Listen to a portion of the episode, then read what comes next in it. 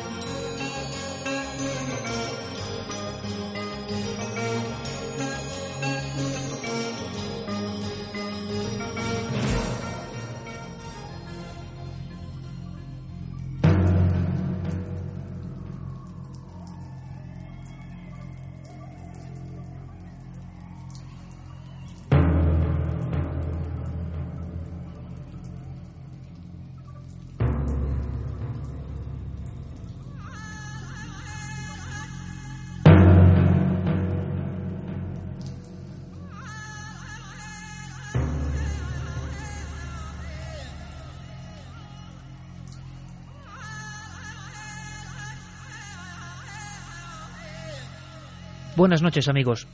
Los orígenes de la música parecen confundirse con los del lenguaje y con los de la propia humanidad. La música, lo sabemos bien en este programa, es uno de los grandes misterios. Seguramente la voz fue el primer instrumento. Pronto se acompañó de otros aderezos. Muy pronto el ser humano aprendió que la propia caverna resonaba y en, eso, e, en ese eco multiplicado, potenciado, en ese eco que se hacía fuerte, un mensaje, una señal. Podían ser señales buenas y malas. Podían ser formas de comunicación tanto entre hombres, como una especie de código Morse remoto, como con algo mucho más importante, con el otro lado, un instrumento para abrir la llave del más allá.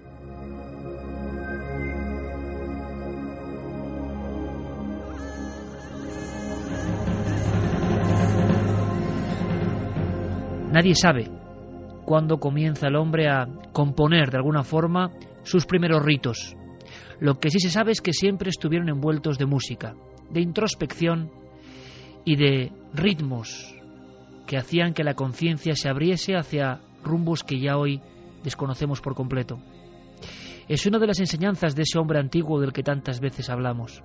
Yo os propongo hoy un viaje, un viaje que, como estamos haciendo aquí, Ojalá podéis escuchar con cascos. Ojalá podéis sentir casi dentro del cerebro, porque ese es el misterio profundo de la música, todos los acordes, todos los matices. Es verdad que el programa de esta noche, mañana, cuando se distribuya de esa forma maravillosa, gracias de nuevo una vez más, por todo el mundo a través de la red, habrá perdido algo. La compresión de los archivos hacen que la música se rebaje un tanto, que no tenga esa presencia que tiene ahora a estas horas exactas de la noche. Por eso, a los afortunados que hoy puedan estar, por ejemplo, en la cama con unos cascos, yo les mando un saludo muy especial, porque mi planteamiento es el de descender, el de abandonar casi la conciencia cotidiana, el de a través de la aventura, el viaje, la arqueología, el misterio y la antigüedad, meternos en otras capas, en otras capas de esa cebolla desconocida que es la conciencia, que es la mente, porque parece que los antiguos, desde el tiempo de las estalactitas, lo hacían. En los últimos diez años, los investigadores arrojan nueva luz. Algunos valientes de universidades prestigiosísimas se ponen sus trajes de espeleología, descienden a las cuevas o acuden a los lugares de rito antiguo, Stonehenge, Chavín de Guantar, lugares como la Gran Pirámide, lugares como, por ejemplo, los Cromlech o los dibujos sagrados para los cielos, y se dan cuenta, milagro, casualidad, conocimiento oculto, de que suenan distinto, e intentan reproducir los mismos códigos musicales, intentando a la vez construir instrumentos de aquel tiempo.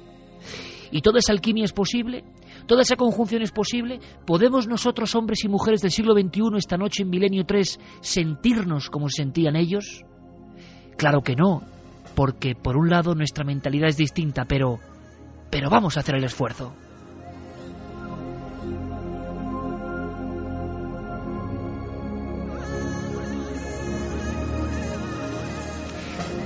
alaridos como estos, tambores espaciados, sonidos rítmicos que acababan haciendo al individuo, al iniciado, entrar en otro lugar, rompiendo la membrana de lo lógico, porque lo lógico, amigos, esta noche nos sirve de poco, como ocurría con los antiguos chamanes, druidas, brujos, sabios, hombres de luz, hombres sagrados. Pero yo quiero empezar de una forma distinta. Hoy tenemos muchas cosas, muchísimas. Pero veréis, yo hace mucho tiempo que conozco a mi compañero Javier Sierra. Hace mucho tiempo. Yo creo que ya un par de décadas nos contemplan. Y os puedo asegurar que siempre me acaba sorprendiendo. Eso es un lujo. Su último reportaje, su último cuaderno sonoro, me puso los vellos de punta, la carne de gallina y la mente a punto de entrar en el umbral de ese lugar de trascendencia. Nosotros hemos lanzado ya una encuesta preguntando si la música puede generar esto, puede conectarnos con eso que perdimos, con esas esferas que existen pero que no son lógicas, pero en las que han viajado hombres y mujeres de todos los tiempos. ¿Podemos esta noche lanzar el anzuelo con la música? ¿Entrar en esas burbujas del tiempo y el espacio? Bueno, Javier hizo un cuaderno sonoro. Yo lo escuché con mucha atención y creo que merece la pena muchísimo que lo escuchéis y que luego entremos poco a poco en algunos de estos templos y que escuchamos, escuchemos abriendo el alma, escuchemos sintiendo. Este cuaderno sonoro concentraba una serie de estudios que van entrecruzándose como las aguas de un río, estudios de diferentes lugares. Javier los unió de una forma, repito, excepcional. Yo quiero que entendáis cómo él juega con la música, que lo escuchéis. Abramos pues las tapas de este grueso cuaderno de tantos y tantos años de investigaciones, de viajes y también de músicas, ¿por qué no? Estamos investigando en la historia, estamos viendo piezas, documentos, legados, pero ¿y los sonidos? Son tan etéreos que no se pueden atrapar, pero seguro que significan cosas porque la música para todos vosotros, ¿verdad?, significa cosas. En nuestra pequeña o larga vida significa cosas. Imaginaos, por tanto, la música ritual, la que no era para vender, la que no era solo para divertir, la que era para hipervincularnos con el más allá. Tenía que ser una música muy especial, unos sonidos que son capaces de retumbar en nuestra sangre, en nuestro corazón. Vamos a hacer ese experimento. De inmediato abrimos este lujo, este cuaderno de un hombre de un investigador, de un niño que sigue siendo curioso, nuestro compañero y amigo Javier Sierra.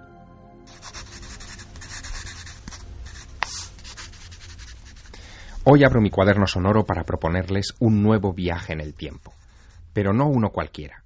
En esta ocasión volaremos al pasado más remoto, a la época en la que se levantaron algunos de los monumentos de piedra más grandes de la historia moles como Stonehenge o las grandes pirámides de Egipto y cuya función exacta todavía hoy sigue siendo un misterio.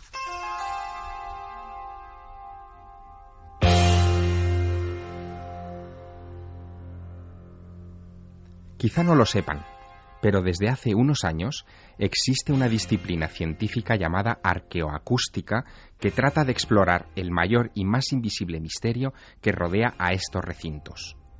Hasta hace poco, nadie imaginaba que estábamos ante verdaderas cajas de resonancia, lugares de una acústica sorprendente, concebidos, sin duda, para impresionar a nuestros antepasados. Tome asiento, por favor. Relájese y por un momento cierre los ojos e imagine que ha dado un paso atrás en la historia, hace más de 4.500 años nos dirigimos a pie, atravesando el desierto de Giza, a las afueras del Cairo, rumbo a la Gran Pirámide. Sobre la arena dorada el calor es sofocante. Rachas de aire hirviendo nos empapan de sudor. Queremos llegar al corazón de este monumento para presenciar algo excepcional. En la Cámara del Rey, gravitando en una sala revestida de granito rojo bajo nueve gigantescas losas de 400 toneladas cada una, este recinto se nos va a revelar como una colosal cámara de resonancia. Escuchen.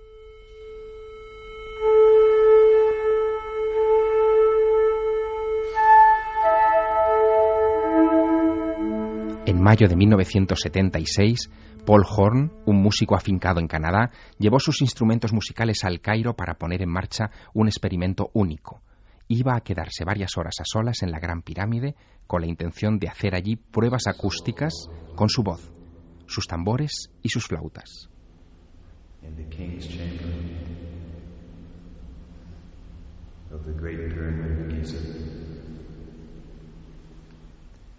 Horn ordenó apagar los fluorescentes para evitar zumbidos molestos.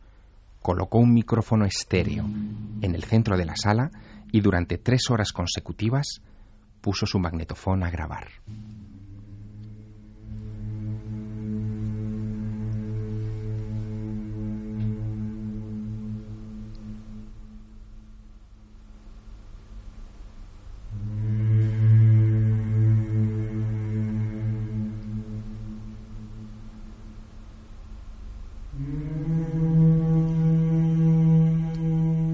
¿Se lo imaginan? Un hombre solo, en la penumbra, en la habitación más sagrada de la pirámide.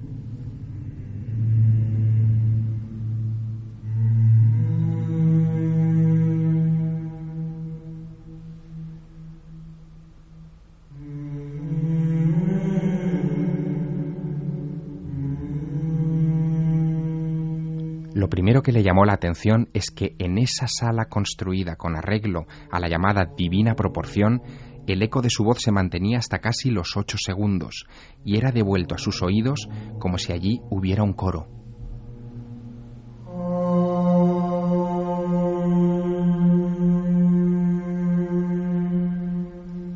Enseguida, su cuerpo comenzó a vibrar y Horn sintió que él mismo se había convertido en un instrumento.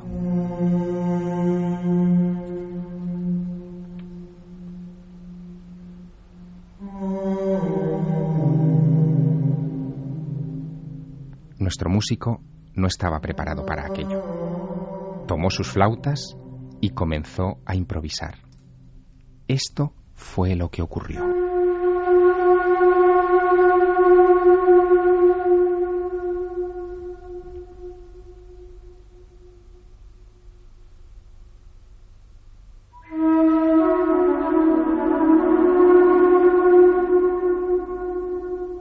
¿Oyen el eco de la flauta rebotando sobre estas paredes milenarias?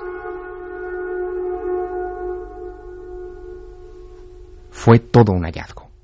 Por unos minutos, la gran pirámide le pareció una criatura viva, que respiraba, con la que podía llegar incluso a comunicarse. Después de aquello, Paul Horn se haría mundialmente famoso por sus solos de flauta en lugares como el Taj Mahal, el Palacio de Potala o la Catedral de Vilnius, en Lituania.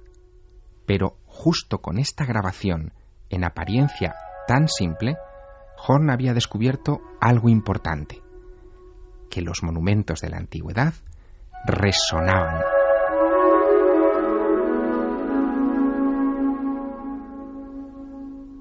Una resonancia invisible hasta entonces, pero muy real, quizá imprescindible para comprender por qué estos espacios habían sido considerados sagrados en la antigüedad.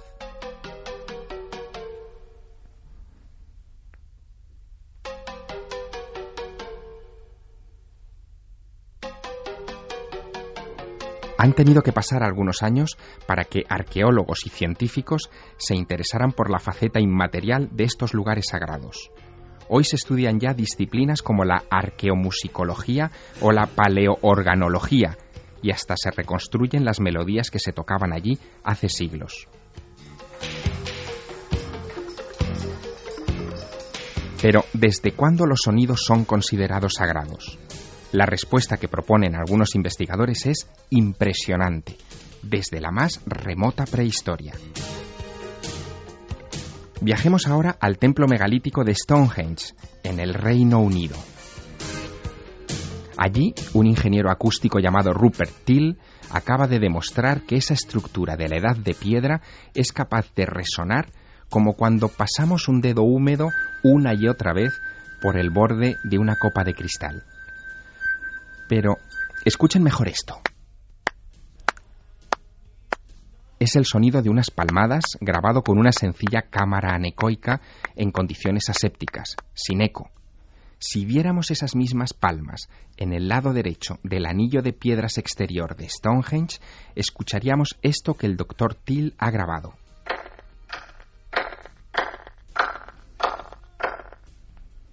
Curioso, ¿verdad? Aún hay más. Si nuestras palmadas sonaran en el centro del monumento, el eco que nos devolvería esta estructura de 4.000 años de antigüedad sería este.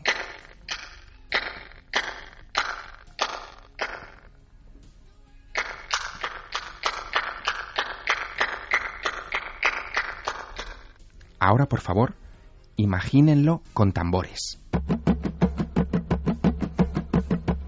¿No es increíble?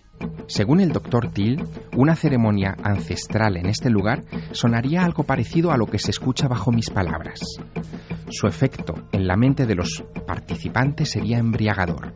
El ritmo y la frecuencia penetrarían en el cerebro de los oficiantes y abriría su percepción a visiones y sensaciones que para un arqueólogo convencional son imposibles de concebir.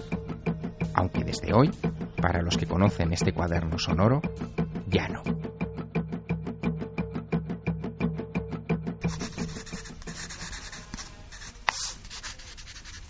Esta es la lección que he aprendido en este pequeño viaje en el tiempo. Para comprender el pasado no solo hay que examinar sus ruinas, también hay que prestar oídos a cómo suenan. Yo ya lo he hecho.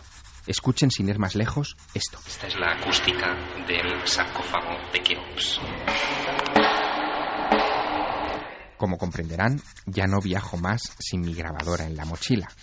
Nunca se sabe lo que una buena grabación puede decirnos de un lugar sagrado del mundo antiguo.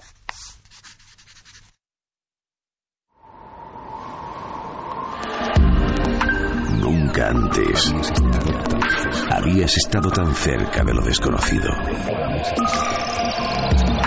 Milenio 3. Cadena Ser.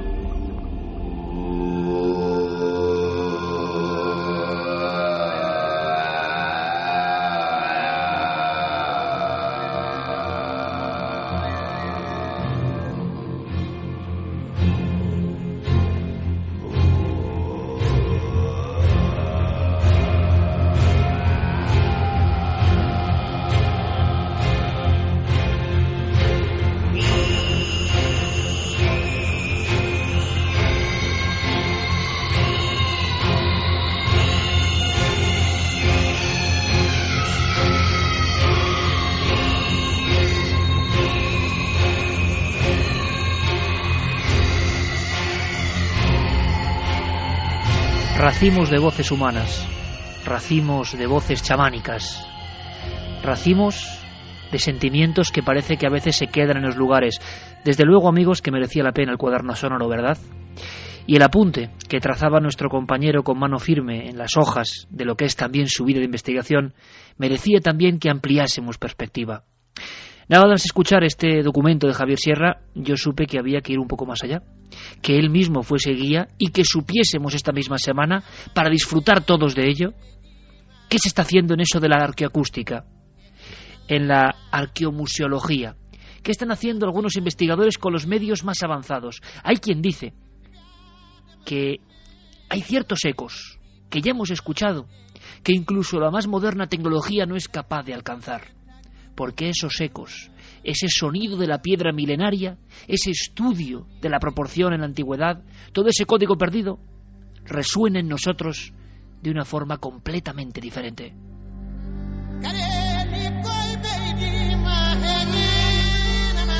¿Os imagináis los ritos de los chamanes en los cinco continentes? Porque hay algo que no varía. Cinco continentes y miles de años de historia y lugares de peregrinación donde, a través de la música, se conectaba con el otro lado. ¿Por qué la música desde la prehistoria como, de alguna forma, entrada directa en el mundo de las tinieblas o de las luces, en el mundo de la oscuridad y en el mundo de lo diáfano? Al igual que en el alma humana, parece que también hay dos tipos de resonancias. Vamos a ahondar en ellas. Tenemos, por supuesto, las vías de contacto abiertas. Milenio 3 con número arroba cadenaser.com en Facebook y en Twitter, por supuesto, las redes sociales directamente vinculadas con el trabajo de Guillermo León, recogiendo ya todas vuestras opiniones, porque ojo, hoy a través de todas las vías de contacto y por supuesto también del lienzo blanco en cadenaser.com necesitamos, queremos saber no solo opiniones, sino ya me entendéis, sensaciones.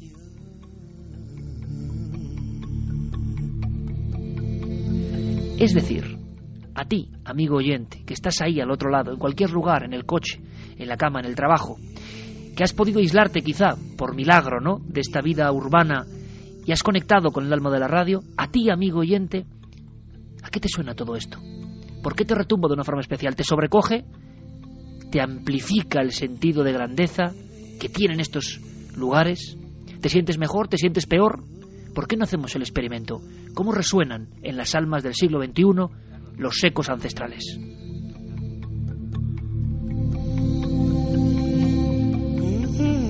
Javier Sierra, compañero, buenas noches. Muy buenas noches, Iker. Yo te lo dije en su día, me parece un viaje magistral a través del cuaderno sonoro, unos apuntes que, claro, dejan una posibilidad maravillosa, la de viajar a algunos lugares y sentirlos. Es cierto, parece que últimamente los hombres sesudos, serios y mujeres de la Universidad de la Ciencia están avanzando y están empezando a entender que no solo se puede medir, cortar, trocear, excavar, sino que además es que los lugares tienen un mensaje sonoro enterrado. Bueno, han descubierto que lo intangible, es decir, aquello que, no se puede someter al análisis de nuestros instrumentos, es tan importante como lo tangible. Y además se están dando cuenta de algo eh, incluso contracorriente. Fíjate, Iker, eh, cuando nosotros entramos en un lugar sagrado, al menos esa es la mentalidad que tenemos en el viejo mundo, ¿qué es lo que hacemos?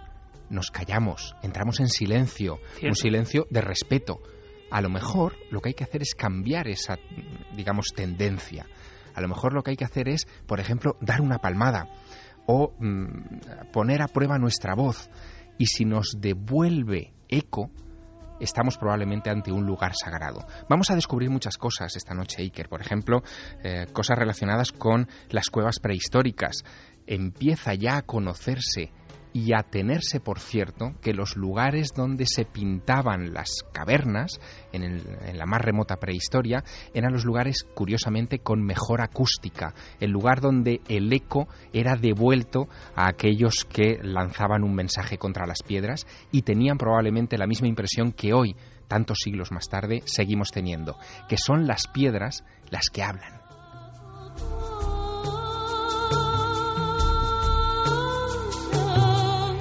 Por cierto que nuestro compañero Noel Calero está poniendo ahora mismo Indus, una canción de Dead Can Dance, uno de esos grupos ya desaparecido, maravilloso, con Lisa Gerrard a su cabeza, y que em, experimentaban, en este caso, con músicas de ritos antiquísimos de las principales religiones, cultos sagrados, en este caso, de la vieja Mesopotamia.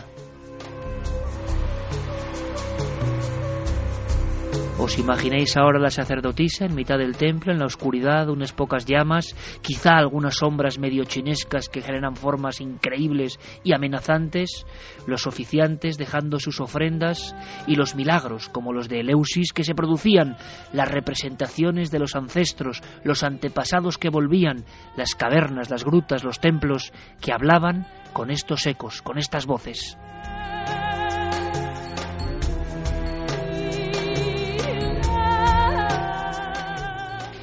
Pero ahora, si os parece, primer punto de viaje directo, queremos conocer, Javier, los últimos datos sobre un lugar sorprendente. Yo voy a dar datos que suenan realmente pues asépticos en este programa de tanto sentimiento, que es lo que importa. Los datos serían Chavín de Guantar. Los datos serían junto a la Cordillera Blanca, cerca del Huascarán, el gran monte sagrado de más de 6.000 metros en el pleno corazón del Perú. Los datos serían 327 antes de Cristo.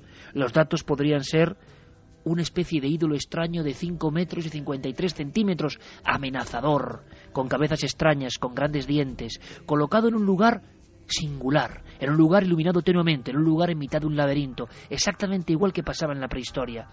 ¿Y qué pasa? ¿Que aquí también hay sonidos? Bueno, hay que saber más de este lugar porque en él, en este enclave, ha estado Javier Sierra y resulta que las universidades más prestigiosas como la de Stanford lleva ya tiempo trabajando en el mensaje sonoro, en el código musical que sale de ahí, en una especie de partitura que entendían que dice algo y que ya no entendemos y que tenemos que escuchar. Pero ¿qué te parece, Javier, si simplemente como inicio viajamos hacia Chavín de Guantar con José Manuel Novoa? Sin duda, uno de los hombres que mejor conoce el Perú milenario, el autor de documentales como El Señor de Sipán o La Dama de Cao. Años trabajando en Perú, excavando a nivel oficial en Perú. Y fíjate, Javier, tú lo vas a entender. Nada le ha impresionado tanto como el encuentro con esos seres monstruosos en el laberinto subterráneo de Chavín de Guantar. Vamos con este guía y luego Javier coge el relevo. Nos espera el secreto de esa música sagrada que por algún motivo sonaba allí. Cuando tú llegas a Chavín de Guantar y ves al lado de la Cordillera Blanca, al lado del Huascarán, que es el pico más alto de todos los Andes peruanos, seis mil y pico metros, y de repente encuentras un santuario ahí donde lo importante no es lo que se ve desde fuera, sino los subterráneos. Chavín de Guantar está ahora dada. Lo importante es lo que hay debajo. Estos subterráneos que existen en Chavín, que todavía eh, acabamos de descubrir eh, casi el doble de los que ya hay, que se pueden visitar, que se pueden, o sea, que se pueden conocer. Estos, estos subterráneos concluyen en una cripta, una cripta muy pequeña, donde de repente hay un monolito de granito blanco que representa un dios que se ha llamado el dios de los Andes, pero lo importante es lo que se siente en estos subterráneos. Yo estaba ahí rodando a las dos de la mañana y te digo que nunca en mi vida he estado en un lugar donde realmente ese magnetismo que existe ahí te llega hasta el corazón.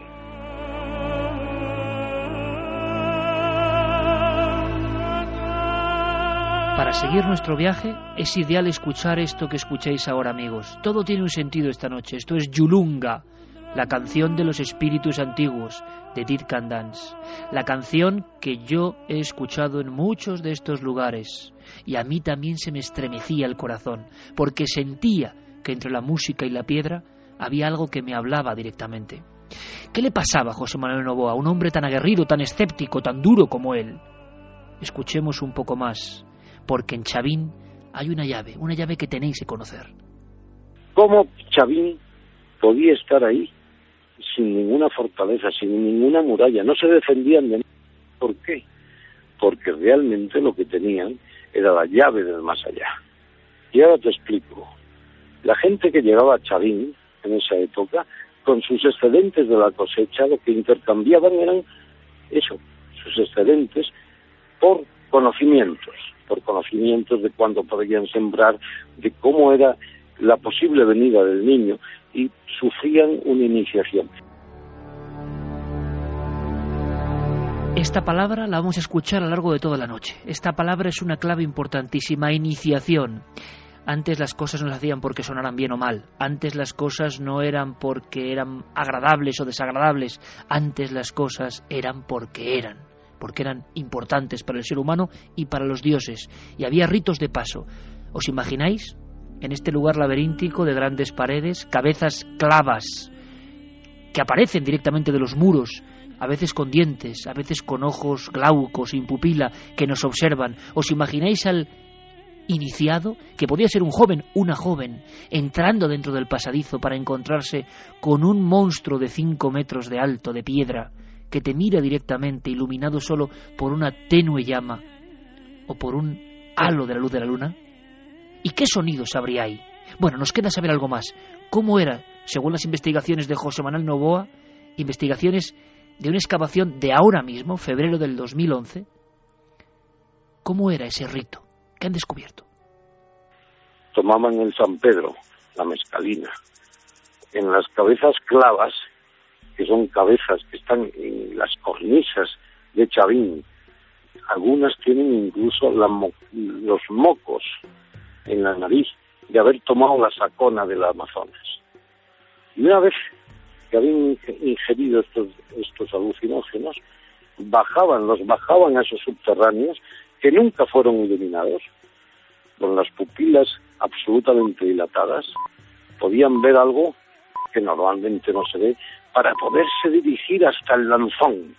El lanzón, ese monolito que hay en esa cripta, iluminada tenuemente por una luz que llegaba de un ducto que había en, la parte cenital del lanzón, y en ese momento sonaban los pututus, que eran las caracolas sagradas, inundaban esos ductos de los que hemos hablado con agua, y esos ductos producen, y eso se comprobó hace dos años, producen un sonido del rugido de un jaguar.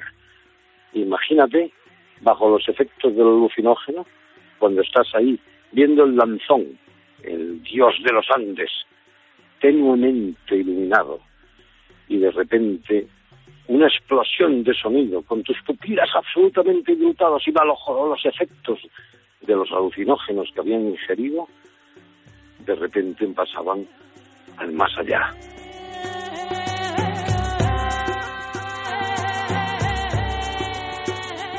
Pues así lo cuenta con esta vehemencia José Manuel Novoa, porque él ha estado a las dos de la mañana a solas delante de ese dios de grandes colmillos, feroz, dios del inframundo quizá, el lanzón de Chavín de Guantar, lejos de todo y de todos, en una zona remota.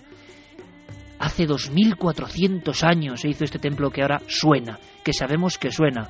Javier, tú estuviste allí y solo perimetrando el lugar vemos que hay muchos más enigmas. Antes de saber cómo son los sonidos, te encontraste con historias absolutamente maravillosas. Me encontré con historias alucinantes, Iker. Eh, Chavit de Guantar está a unos 250 kilómetros al norte de Lima. Eh, llegar allá en abril de 1999, que es cuando yo hice mi primer viaje al lugar, eh, fue un, en fin, una, una aventura tremenda. Pero valió la pena, porque allí me encontré con un personaje único, con Marino González. Tenía 85 años. él fue mi guía eh, por todas las ruinas de Chavín y él eh, acababa de ser cesado por el presidente Fujimori eh, como conservador y director de, esas ruinas, lo había nombrado protector vitalicio, pero este hombre se conocía aquel lugar como la palma de su mano. Él había visto algo que creo que es importante para ponernos en situación esta noche.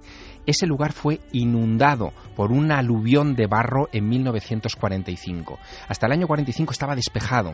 Todo el mundo sabía más o menos dónde estaban los edificios y los subterráneos, pero en el 45 quedó anegado en el fango y durante años y años, décadas y décadas, se ha estado excavando sobre lo que recordaban los ancianos y también sobre lo que recordaba Marino González. Lo que no se podía esperar, don Marino, que desgraciadamente ya, ya fallecido, lo que no se podía esperar es que en uno de aquellos reductos, en uno de aquellos eh, pasadizos subterráneos eh, de los que vamos a hablar esta noche mucho, eh, se habían encontrado quizá las pistas para descifrar el enigma. Habían encontrado Iker restos de gigantes. Escuchamos cómo me lo decía Marino en aquel abril del 99. Hay una galería que no se puede continuar con descubrimiento porque hay vigas caídas, rajadas, que no se puede continuar. Hay encontrado restos humanos que debe ser Chavín. Midiendo el fémur, se ha comprobado que ha llegado a tener la estatura de dos metros. De dos metros. Dos, dos metros. Así que este dato se confirma con los datos de los cronistas del 1554, Ciesa de León Vázquez de Espinosa. Dice que los habitantes de Chavín eran gigantes.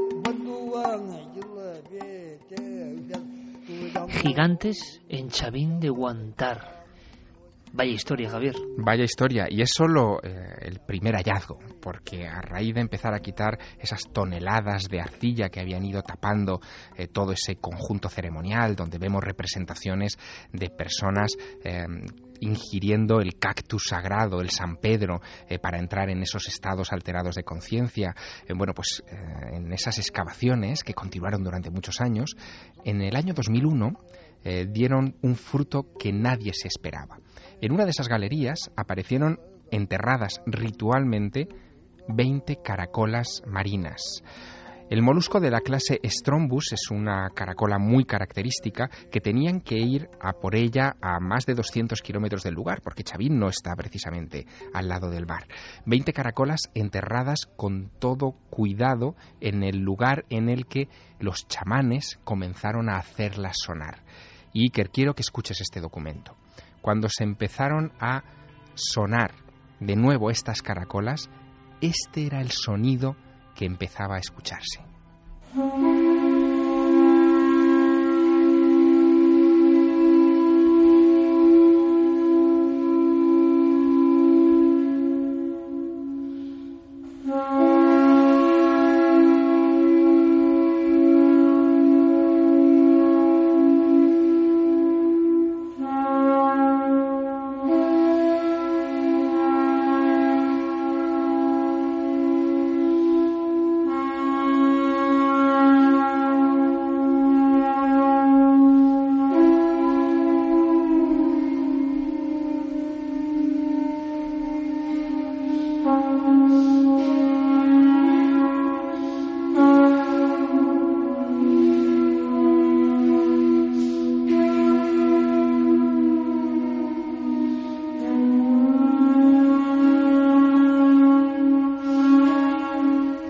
No es difícil imaginarse el impacto, ¿verdad, Iker?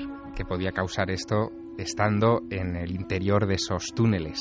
Hombre, ahora mismo cientos de miles de amigos están escuchando las entrañas del templo más enigmático, quizá del norte del Perú, Chavín de Guantar, y que ellos se imaginen delante de esa figura, de una figura tremenda, que le pongan los ojos, los dientes, la cara que ellos quieran, que se imaginen en ese pasillo estrecho, oscuro, claustrofóbico, a solas. Escuchemos un poco más, Javier.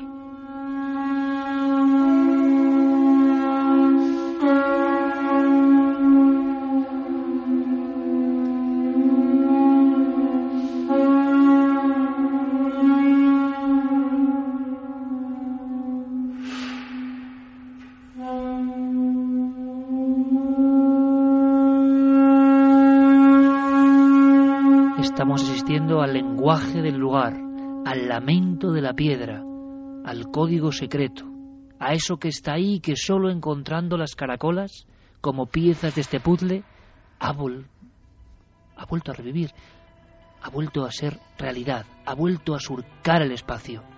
Nos parece increíble tener en la radio estos documentos. Están ahí y generan sensaciones. Son interpretados por vuestros cerebros y por vuestra alma ahora mismo.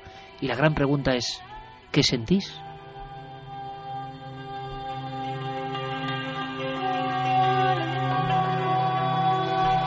En Chavín suena un lenguaje extraño y vamos a saber algo más. Últimos datos que trae Javier Sierra, pero antes, Carlos Largo, compañero, buenas noches. Buenas noches, Iker. Bueno, impresionante el sonido de una caracola. Claro, para muchos, científicamente, simplemente el sonido de una caracola. Para las culturas antiguas, nada de eso. El hablar de la piedra, del pasado y seguramente de las ánimas que siguen ahí en creencias antiguas, que nos hablan, que nos dicen cosas. Volvemos a repetir vías de contacto rápidamente y si te parece, cuéntame, cuéntanos antes de que Ja- Javier vuelva a sacar y vuelva a actualizar algunos datos que son impresionantes, lo vais a ver, de lo que está pasando ahora mismo. Cuéntanos ¿Qué siente nuestra audiencia? ¿Qué, qué se le pasa por el corazón al escuchar todos estos sonidos, este racimo de pruebas de, de los ecos sagrados del pasado? Pues vamos a recordar lo primero, si te parece, esa pregunta de ikerjiménez.com, el debate de la semana de Milenio 3. ¿Podemos conectar con otras realidades a través de la música? De momento gana el sí con el 66,5%. Y esas vías de contacto que también recordabas, milenio3 con número arroba cadenaser.com, nuestro correo electrónico, también las frases de los oyentes en cadenaser.com y las redes sociales, en Facebook, en Twitter y en Google+. Pues vamos a ver esos primeros comentarios de nuestros oyentes. Por ejemplo, Hugo Saiz nos decía, el sonido forma parte de mucha arquitectura medieval, colocándote en el centro de algunas salas de castillos medievales, al hablar o hacer algún sonido constante, notas cómo el eco o la reverberación se concentra justo en el punto en el que estás situado. Es sorprendente. Tania López, claro que los sonidos nos hacen llevarnos a otros lugares, estados de ánimo mentales, estoy convencida de que sí. Edvan también comentaba, sí, la música puede elevar nuestro espíritu y sincronizarnos con lo sublime o transportarnos a nuestros peores miedos. Alberto Castillo también decía, Iker, los ecos me suenan y me impactan, es impresionante el eco de la pirámide, te transporta a otra dimensión realmente. Por ejemplo, Ibi también decía que en el desierto de Atacama existen las piedras campana. Al ser golpeadas suenan como el tañido de las campanas. Alonso nos escribía desde Suecia. Nos decía que en la soledad de esta noche, la majestuosidad de la noche, el tema de introducción sobre los sonidos de sitios milenarios es estremecedor. Eris también nos decía música y poesía se entrelazan en el ritual chamánico. Sonido y ritmo, más nombrar aquello que no está presente, te acercan a lo espiritual. Fue el comienzo de la magia y la conexión con lo sagrado. Pues perfecto el resumen de momento. Experiencias estremecedoras, mágicas para otros, imagino que maravillosas para muchos, inquietantes para algunos. ¿Por qué no? Hay una mezcla de todo eso. Seguimos muy atentos, por supuesto, a lo que vosotros opinéis y sentís esta noche tan especial, tan de experimentación. Con muchas novedades luego, lo vais a ver. Y sigue nuestro camino porque queremos saber de la Gran Pirámide y queremos saber de otros enclaves concretos que resuenan. Y tenéis que estar allí con nosotros. Pero Javier, aunque sea de una forma, como tú sabes, casi en titulares, tienes que contarnos lo que ha pasado hoy mismo. Has logrado conectar con investigadores que están haciendo experimentos ahora mismo en Chavín de Guantar. Esto sí que es una exclusiva que que muchos medios arqueológicos ni siquiera conocen. Pues sí, he podido contactar finalmente con investigadores de la Universidad de Stanford en Palo Alto, en California. Fíjate, a raíz del descubrimiento de aquellos pututus, de esas conchas que hemos escuchado eh, en 2001, eh, un equipo de científicos de la Universidad de Stanford, del Centro de la Universidad de Stanford para la Investigación Informática de Música y Acústica, eh, desplazaron varios equipos durante un par de campañas a ese lugar para grabar los sonidos que hemos escuchado y para estudiar cómo esas galerías de perfil bajo, de, baja estatura, eh, son, eh, bueno, toda una caja de resonancias, como meterse dentro de un enorme instrumento musical.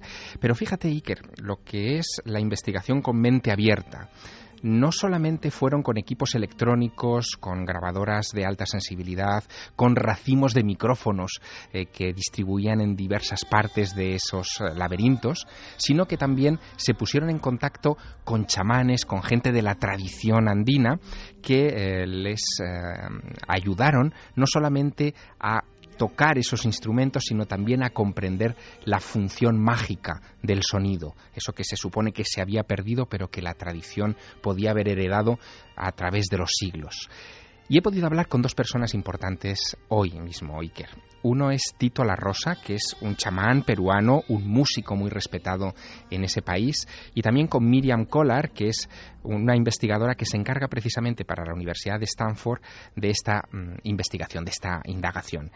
En el caso de Tito, eh, yo quiero que le escuches definiéndonos cómo él ve a Chavín de Guantar. Chavín es el templo del sonido, ¿no? Fue construido sintiendo el sonido. El sonido cumplió una función central en la espiritualidad, en las ceremonias de esta civilización. Para empezar, es un templo construido eh, bajo, bajo el nivel en, subterráneo, conductos y canales por las que se vertía agua y el agua producía junto con el aire un sonido muy especial. Y dentro de toda esta magia eh, ingresan eh, los pututos, ¿no? Los pututos son trompetas de caracol que se utilizaban para anunciar la, llegada de, visitantes. Los pututos eran los que te comunicaban con, con lo divino, eran instrumentos para, para despertar. Yo he experimentado en Chavín tocando en la plaza circular los pututos originales, es estremecedor, su, su sonido afecta directamente los los sentidos, ¿no? Trabaja en tu corazón, trabaja en tu pecho, trabaja en tus huesos, ¿no? El sonido como como creación, como despertar, como apertura de conciencia, ¿no? Tito nos estaba diciendo que eh, los eh, sonidos se sentían, no solamente se escuchaban por los oídos. Y tiene razón, el sonido es algo que no solamente entra por nuestros oídos, sino que fisiológicamente es capaz de eh, ser percibido a través de la piel, de los huesos. Es vibración. Una vibración que afecta al cuerpo humano, tal y como nos lo confirmaba Miriam Collar de la Universidad de Stanford. Hay un ambiente ciertamente eh, que tiene efectos, efectos por este, los sentidos de oído, del cuerpo de la gente. Y con esto podemos ver si en la arquitectura hay diseño a través de tiempo, secuencia de 800 mil años más o menos de eh, construcción. Para Miriam Collar, eh, lo que había que determinar es si esos efectos acústicos eran una casualidad o había un diseño predeterminado. Es decir, esas gentes, esos gigantes que hace 2000 o 2500 años diseñaron los subterráneos de Chavín, lo hicieron deliberadamente porque sabían el efecto que iban a provocar. Bueno, para Tito La Rosa, Iker, no hay ninguna duda de eso. Él introduce otra clave. Para entender bien el efecto de esos sonidos, hay que combinarlo con la ingestión de sustancias que abren la percepción, sustancias sagradas, sacadas de plantas del entorno. Le escuchamos. Todo esto acompañado estaba muy relacionado con la planta maestra, eh, la guachuma, que es el nombre tradicional de, lo que se llama el cactus del San Pedro. Es una planta sagrada eh, que se tomaba para eh, que, era el eje de esta posibilidad de experimentar otros otros mundos, otros otros estados profundos de conciencia, ¿no?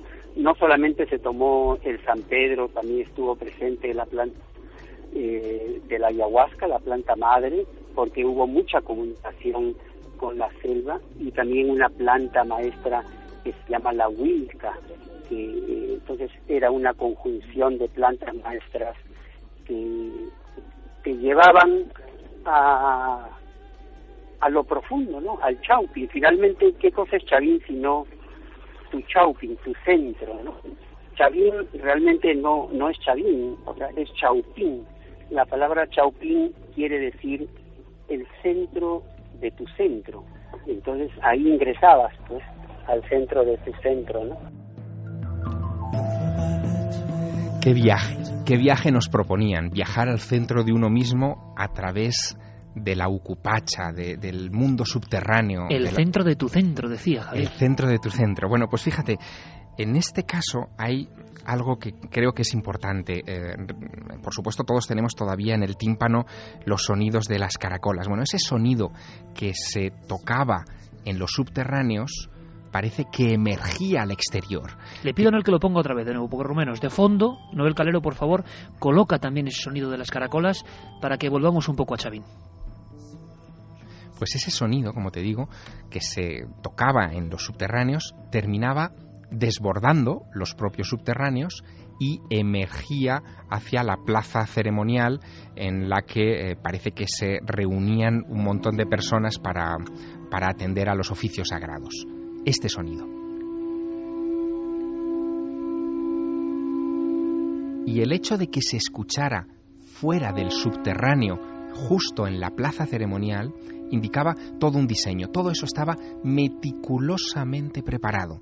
Tanto es así que eh, Miriam Collar, de la Universidad de Stanford, eh, llega a una conclusión tras hacer un hallazgo. La escuchamos. Todo esto acompañado estaba muy relacionado con la planta maestra eh, la guachuma, que es el nombre tradicional de, lo que se llama el cactus del San Pedro. Esto ya nos lo ha este contado. El, corte exactamente de Tito La Rosa, uno de los grandes músicos peruanos. Y vamos al último corte. Claro, que decía una frase que era tremenda, que era se siente en el pecho, se siente en el corazón, se siente en los huesos. Eh, en fin, vaya frase de todo un músico. Creo que ahora sí tenemos el documento. Hemos descubierto que hay una hay un ducto haciendo de la galería de Lanzón su oráculo, su centro más importante del sitio. Hay un ducto que arquitecturalmente es como un filtro por sonido, especialmente por los estatutos, los artefactos de Chavín.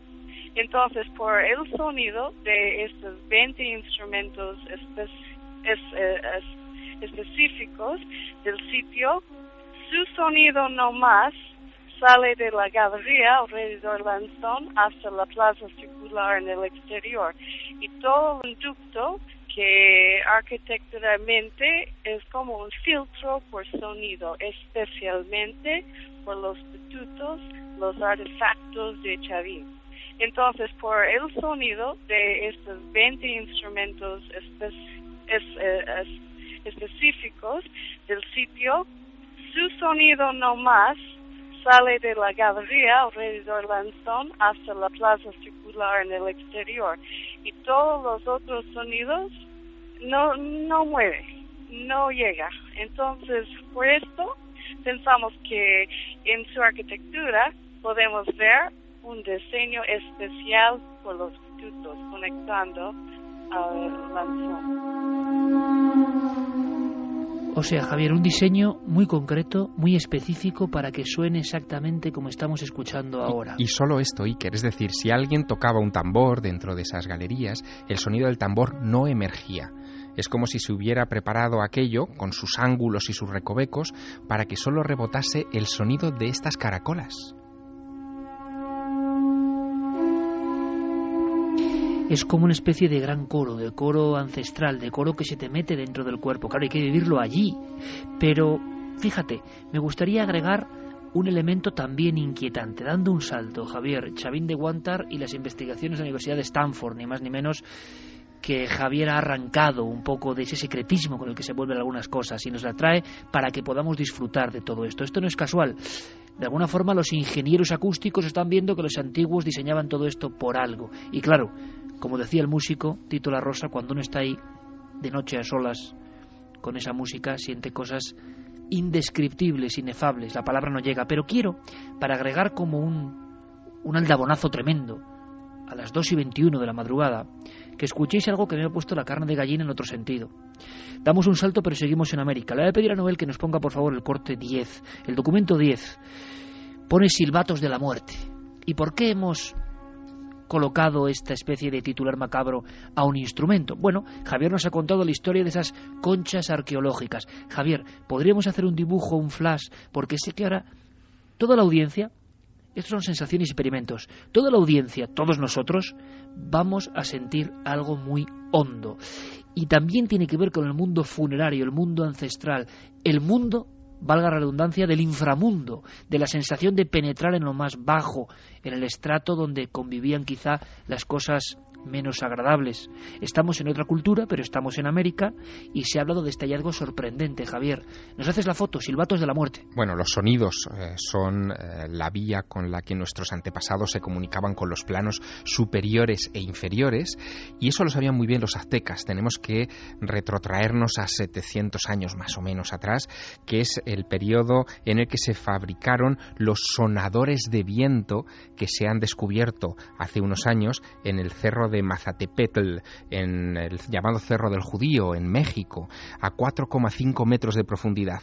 Se trata de una especie de eh, vamos a llamarlo así como silbidos o como silbatos pequeños eh, de barro que caben en la palma de una mano, eh, que tienen el aspecto de una calavera por la parte exterior y que habían permanecido sin recibir aire ninguno durante siglos. El caso es que los arqueólogos que lo descubrieron, comandados por el doctor Roberto Velázquez Cabrera, se atrevieron a hacer un experimento con uno de ellos.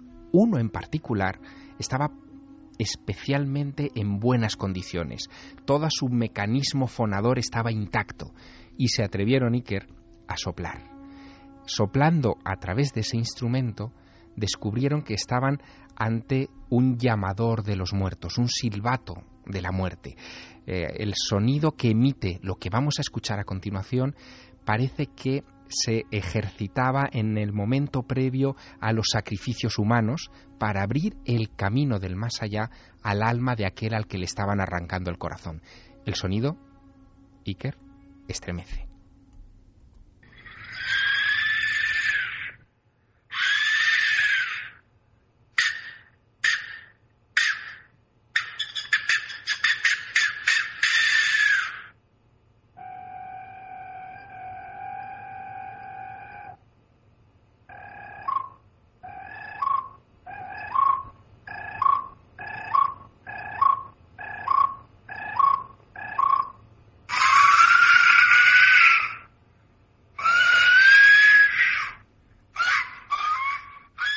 Y que eres solo viento a través del barro. Barro con forma de calavera. Nada menos. Escuchamos.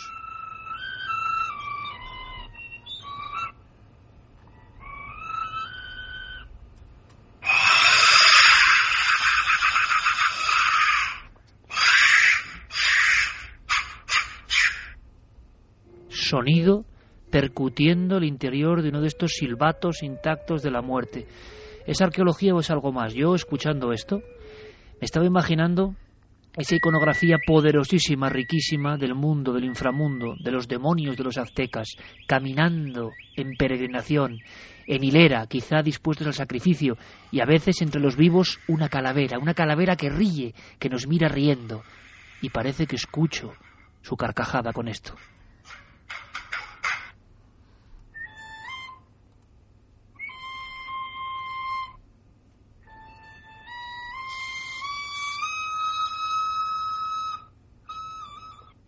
Absolutamente siniestro como siniestro es el inframundo de los aztecas.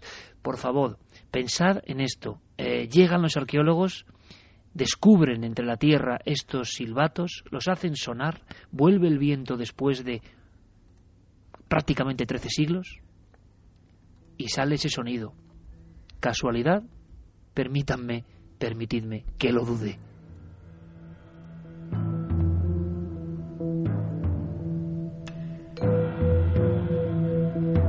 Que preguntar a nuestros amigos y amigas qué han sentido ahora, ¿no? Y a veces un sonido dice mucho más que un grueso tomo hablando de los sacrificios que se hacían en este lugar, en estos rituales. Solo aire expulsado a través de un instrumento nos cuenta sin palabras mucho más. Hemos escuchado, ¿verdad amigos? El puro horror de la antigüedad, el puro miedo, la sensación quizá que tenían los que iban a ser inmolados, sacrificados, acercándose a ese altar de piedra, altar muchas veces con caras parecidas a las del lanzón, que miran, esperando, aguardando su dádiva de sangre desde el otro lado.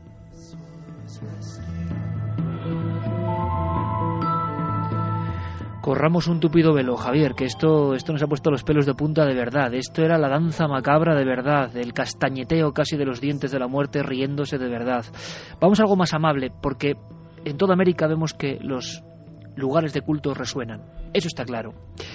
Mira, nosotros tuvimos una experiencia muy curiosa en Sacsayhuamán, que hilándolo con el increíble mundo oscuro del lanzón de Chavín de Guantar, también es Perú, y también parece construido o por gigantes o para gigantes. Esas gigantescas rocas ciclópeas, perfectamente pulidas, en un engranaje que no entendemos. Cuando llegaron los españoles, dijeron, no cabe duda, esto es una urbe para gigantes. Allí dentro hicimos nuestros experimentos y algunos de los compañeros arqueólogos y guías que custodian este lugar sagrado donde los haya, en plenas faldas del Cuzco, en lo que llaman ombligo del mundo, nos hizo una breve muestra, sencillísima, el poder del eco, un eco que volvía con tanta fuerza que parece que te hablaba directamente a través de los huesos, el corazón y el pecho. Y claro, nos explicaron cómo podían ser las ceremonias, con todo tipo de sonidos, que la imaginación vuele, viaje. Este es un fragmento de aquel reportaje, en este caso de Carmen Porter, y cómo vivimos esa experiencia, ese sonido, del eco antiguo. Antes de abandonar el recinto nos fijamos en que nuestras cámaras y micrófonos están recogiendo perfectamente el sonido de unos muchachos que se encuentran muy a lo lejos, en la colina donde se dice que tenía el trono el Inca. Nos acercamos más a los muros y las palabras se hacen comprensibles. Miramos estupefactos a nuestro acompañante cuzqueño y Juan nos saca de la duda. Las ceremonias incas eran masivas, con gente, con mucha gente, seguramente estaba concentrada acá. Y una vez que lograron este complejo arquitectónico, en la parte alta donde están aquellas estacas, instalaron el trono del Inca. Y ellos, como en aquel tiempo no tenían parlantes, no tenían amplificadores, utilizaron estas cajas acústicas para llegar con el mensaje al pueblo al cual se dirigían.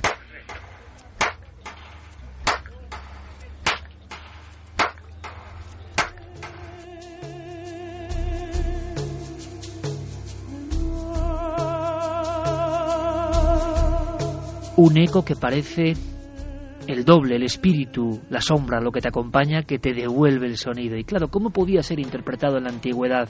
Esto ocurre en otros lugares, sobre todo toda América que le estamos recorriendo arriba y abajo, tiene estos sitios que responden, pero que a la vez generan una armonía sagrada. Bueno, estamos recibiendo decenas y decenas de mensajes de gente que se, de verdad, se ha aterrorizado, hay que decirlo. No me extraña. que se ha sentido en la soledad de su casa mal. Bueno, hay un experimento ahí. Ese sonido de hace 13 siglos que Javier Sierra de alguna forma nos rescata, ha generado de inmediato una sensación en nuestra audiencia. Yo lo digo, mañana todo esto estará taimado, reducido, eh, de alguna forma el empaque del sonido directo a través de las ondas de la radio no es lo mismo que a través de la compresión de Internet. Y yo quiero que los que mañana nos escuchen, un millón de descargas mensuales ya a través de la red en ikerjiménez.com y en cadenaser.com, yo quiero que lo entiendan, ¿eh? Quiero que lo entiendan, que a veces merece la pena el esfuerzo de estar a estas horas para sentir en el cerebro y si es posible con los cascos, indicación que hacía Javier Sierra, estos sonidos. Luego si queréis, si queréis, no lo sé, ponemos de nuevo los silbatos de la muerte, que es algo que te hace que el corazón salga casi casi por la boca, sinceramente. Se ven muchas visiones. ¿Qué visiones tendrían en aquel tiempo con estos sonidos? Bueno, sigamos en México, Javier, ¿te parece? Porque hay otro sonido, el sonido del quetzal. Sí, este es un sonido muy espectacular, pero hay que estar muy atentos para poderlo escuchar. Nos tenemos que situar en el templo de Cuculcán. Es casi, si me permites, Javier, como una psicofonía, ¿no? Hay que estar muy atento al sonido de fondo. Sí, lo vamos a repetir para que se perciba bien, pero nos trasladamos al pie de una de las escaleras del templo de Cuculcán, de lo que llaman el castillo en Chichen Itza, en ese lugar en el que, em, bueno, se puede ver cada equinoccio, tanto de primavera como de otoño, como las sombras de la escalera eh, conforman el perfil de una serpiente. Seguro que muchos lo han visto alguna vez en telediarios o en, o en televisión, en reportajes. Bueno, pues en ese lugar, si uno mm, se acerca a los pies de la escalera y da unas palmadas, va a recibir un eco muy curioso. No es el eco exacto de la palmada. Lo que recibe es eh, lo que parece el canto de un pájaro, de un pájaro muy determinado, del quetzal, que es un pájaro muy de la zona y por supuesto pájaro sagrado. Quetzal, Quetzalcoatl, el dios, la serpiente emplumada es em, fundamental para entender la religiosidad y los ritos de todo ese lugar, pero para percibirlo tenemos, como te decía, que estar muy atentos. Vamos a pedir que nos quiten la música, vamos a escuchar esa palmada e inmediatamente después de la palmada el eco que se escucha parece un pájaro, un pájaro que empieza a cantar. Lo escuchamos.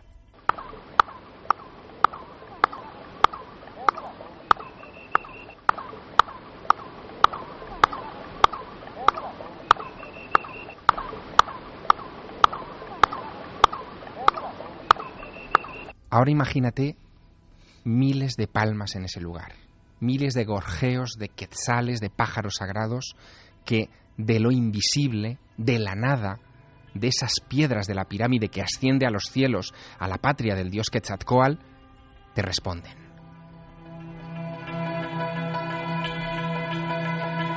No podemos dejar América, el continente de los misterios, porque nos espera la Gran Pirámide. Aunque sea en una primera ojeada, tenemos que penetrar en sus secretos, sonoros. No podemos dejar América, digo, sin saber algo más de los silbatos de la muerte.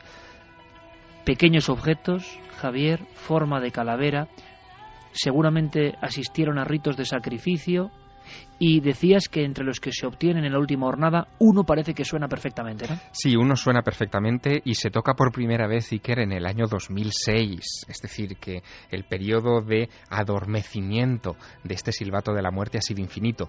Lo curioso es que se han reproducido esos silbatos, eh, ha habido artesanos que los han reconstruido eh, siguiendo el mismo esquema de, de sus eh, primos de hace siglos, pero el efecto no es idéntico es mucho más, yo te diría que más penetrante el que es el auténtico, el que hemos escuchado esta noche aquí.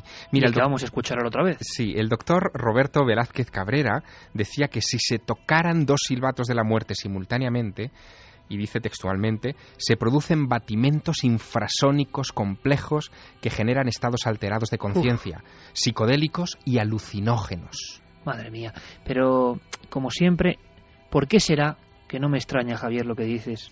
Lo hemos contado muchas veces, ¿no? Eh, experiencias de estar contemplando una figura real de arqueología, por ejemplo, de barro. Yo recuerdo una muy gráfica, una experiencia que me marcó profundamente. Supe lo que era la diferencia.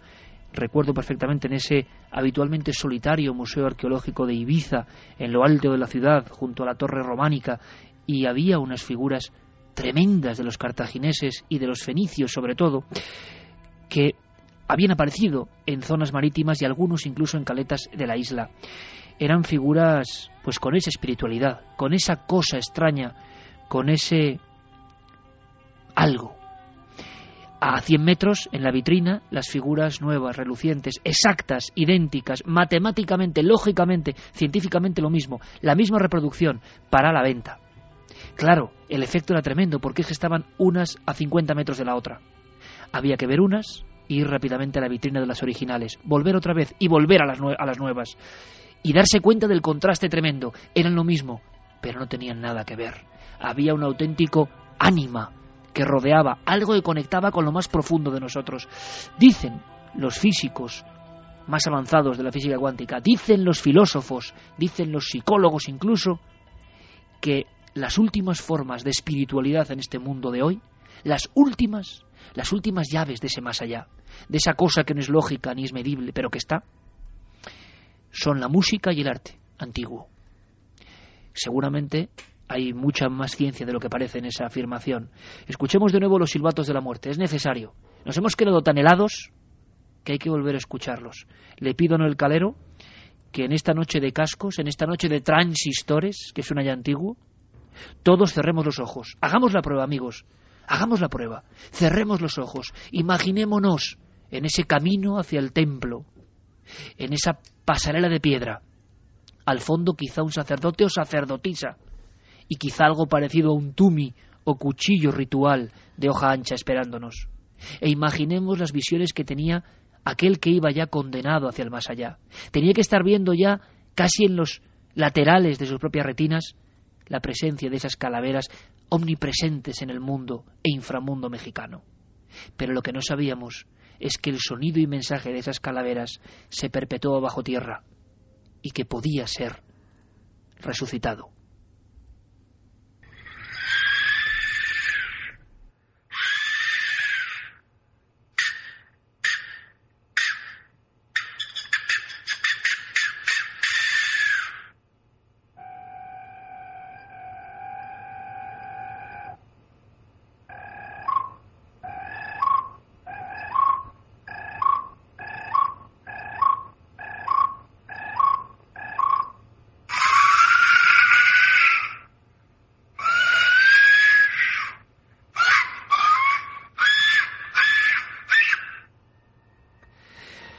Creo que es suficiente, creo que es suficiente, pero parece de verdad la risa de la procesión de los muertos y nos deja el alma.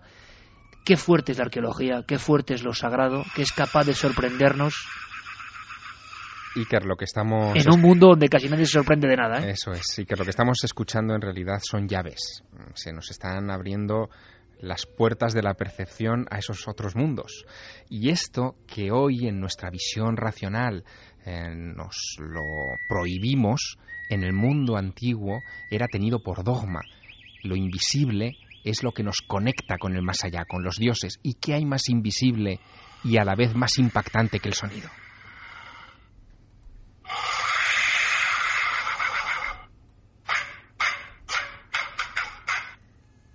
Simplemente, y se ha grabado, el sonido expulsado. Científicamente, aire a través de un objeto con forma de vasija votiva. Sí, esto dirían los arqueólogos, pero quizá esto sea lo que menos importe.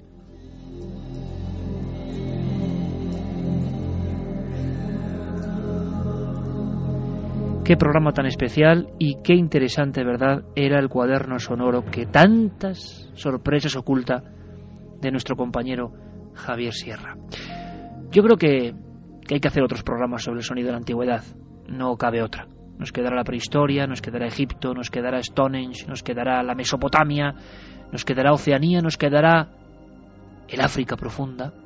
Yo te animo, Javier, a que lo hagamos, pero sí, eso sí, tenemos que poner por lo menos algo, aunque no desvelemos todo, pongamos algo de la gran pirámide. No, el compañero, ponme a Paul Horn, del que hablaba Javier en su cuaderno, ese hombre que se convierte en instrumento dentro de la gran pirámide. Ahí hemos estado tú y yo, y sobre todo tú, porque has estado a solas, has tenido ese lujo, has sentido cosas y quizá ahora nos quieras contar, por lo menos alguna pincelada.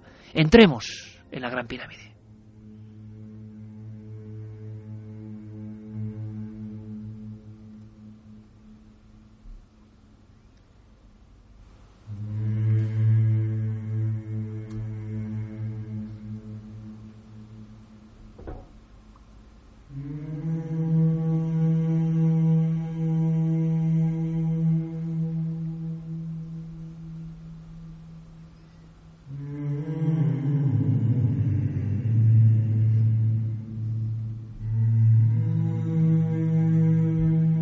Este momento Paul Horn, el músico, a solas se da cuenta de que él es parte de esa máquina de conectar con los dioses, Javier.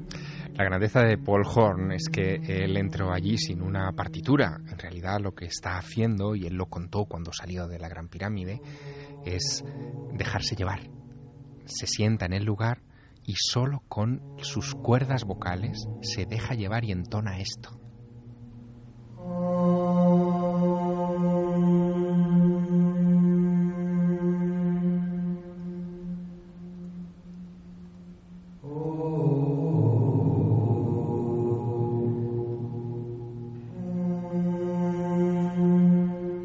¿Qué foto se puede hacer ahora sin romper la magia, Javier? ¿Dónde está Paul Horn?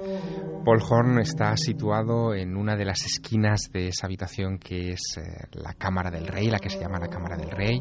Hay solamente una pieza de mobiliario allá adentro, que es un sarcófago de granito rojo, y en el centro de la habitación, a unos pasos de ese sarcófago, él ha colocado su micrófono. Es un micrófono de alta sensibilidad, conectado por un cable largo a su grabadora y ahí eh, ha dejado simplemente que las bobinas empiecen a rodar.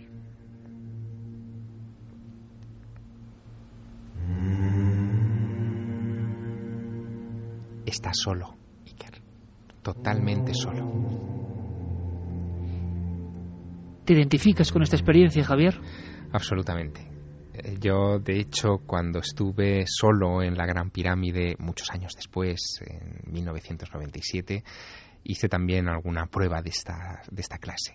Tratar de entonar algo, un tono sostenido, una especie de mantra. Y la verdad es que dejé de hacerlo porque me asusté. Eh, impacta. Es como si de repente esas paredes que tú sabes que son rectas se abombaran y empezaran a devolverte el sonido. Es como si mm, se arquearan como si fueran tela y bueno, yo, yo creo que, ese momento fue muy, muy impactante eh, y me descubrió que el sonido es esencial para entender esos lugares. De hecho, es la llave que los abre.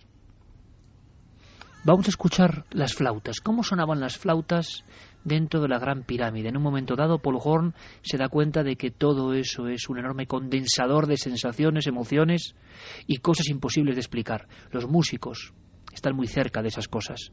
Los genuinos músicos, los que sienten como Paul Horn. Me lo imagino y solo, con sus aparatos. Tendremos que hablar con el Javier, desde luego. Tiene 82 años, ¿eh? Hay que, seguro que, que, que, si está, podemos hablar con él. Vamos a escuchar un poco cómo retumbaba la gran pirámide con el sonido tan peculiar de la flauta. Fijaos, dicen que el primer instrumento, instrumento artefacto al margen de la voz humana, fue la flauta en huesos de pájaros, flautas en la prehistoria. ¿Cómo suenan en Egipto? Suenan así.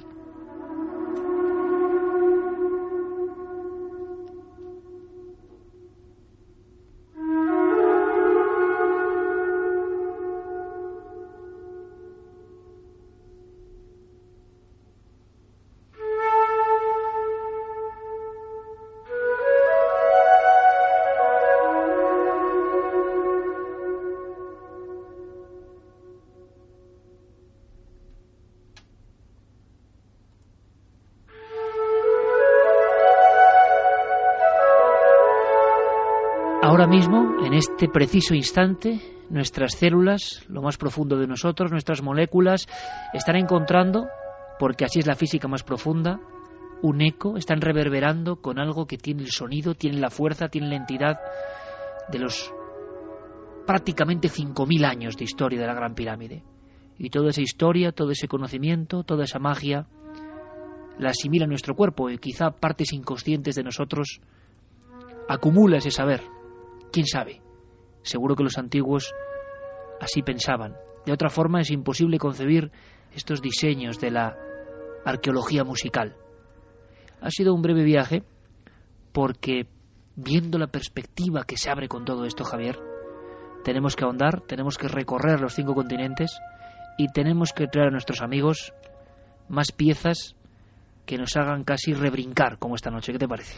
Pues sí, y además deberíamos incorporar en nuestro equipo de investigación no solamente una grabadora para dejar constancia de todos estos momentos, sino también algún instrumento musical, una flauta, un cuenco Pues sí. tibetano, algo que, en fin, que se pueda llevar, que sea fácil, que podamos mm, percutir todos y poder comprobar los efectos en el lugar.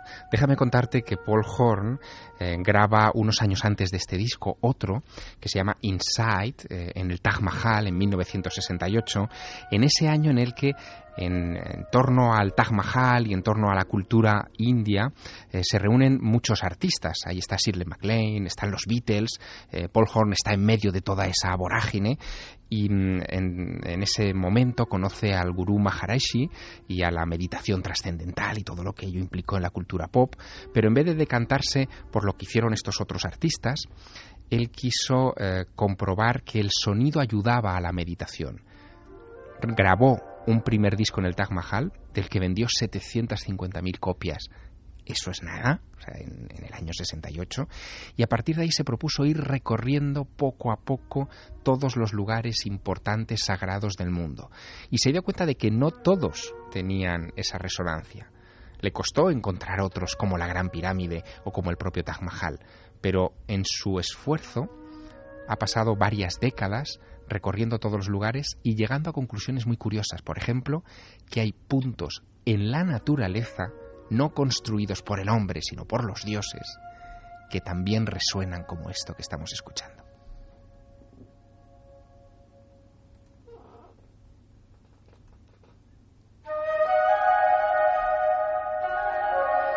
Perfecto el colofón. Se abría esta historia, esta viñeta del pasado y del presente y del futuro con el cuaderno sonoro. Hemos disfrutado enormemente y nos guardamos, os lo aseguro amigos, un sinfín de documentos, de sonidos, de historias y de sensaciones. Eh, Javier ha sido un auténtico placer, de verdad, y por eso tú y yo siempre llevamos música a cualquier lugar, ¿verdad? Es uno de los secretos que nos hace vivir las cosas con esta intensidad. Un auténtico honor, compañero. Gracias por enseñarnos este mundo y te aseguro que seguiremos indagando, pero es que eso es lo que ocurre, son las 2 y 47. ¿Y tú sabes lo que pasó a las 2 y 47 de hace 100 años? ¿Qué pasó? ¿No te imaginas? Sí, me lo imagino. 1.500 almas en apuros, en serios problemas. El Titanic, ahora mismo, justo ahora, y tiene que coincidir con Milenio 3, claro, ocurrió la tragedia. Solo puedo daros las gracias en nombre de todo este equipo, ¿verdad, Javier? Por, por el eco impresionante eh, del programa Titanic del pasado domingo. Gracias de todo corazón. Luego hablaremos de eso. Pero Carmen ha elaborado un informativo especial de noticias completamente desconocidas que se han sabido en los últimos días, que ni siquiera nosotros recogimos y hay que emitirlas exactamente ahora, en el momento justo hace un siglo de la tragedia más mediática quizá del siglo XX, hay que decirlo. Cien años de misterios del Titanic que continúan. Javier, un honor y un placer, amigo, como siempre. Que siga la investigación y que siga la pasión. Un abrazo grandísimo. Otro para ti y seguirá el viaje.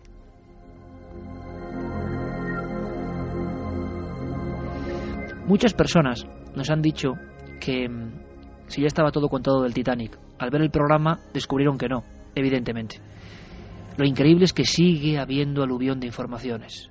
¿Qué os parece, amigos, si después de este viaje por los sonidos absolutamente a flor de piel, y luego quiero que Carlos me cuente vuestras sensaciones, nos marchamos de viaje con Carmen en este caso, en una embarcación pues también llena de alma que persigue al Titanic y que lo observa. ¿Es posible que en estos días, que hasta ahora haya nuevas noticias, a la hora exacta del impacto, del extraño impacto con aquel iceberg que rajó el casco del Titanic? Sí, hay noticias y por eso, un siglo después, informativo especial en la SER. Cadena SER. Noticias del misterio.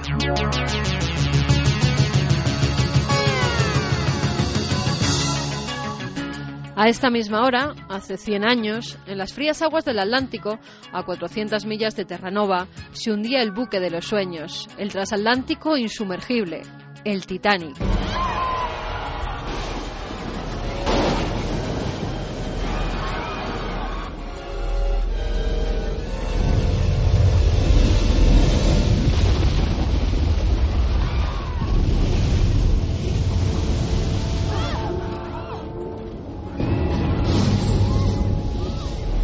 Desde que se produjo la tragedia se han realizado documentales, musicales, novelas, ensayos, series de televisión y películas.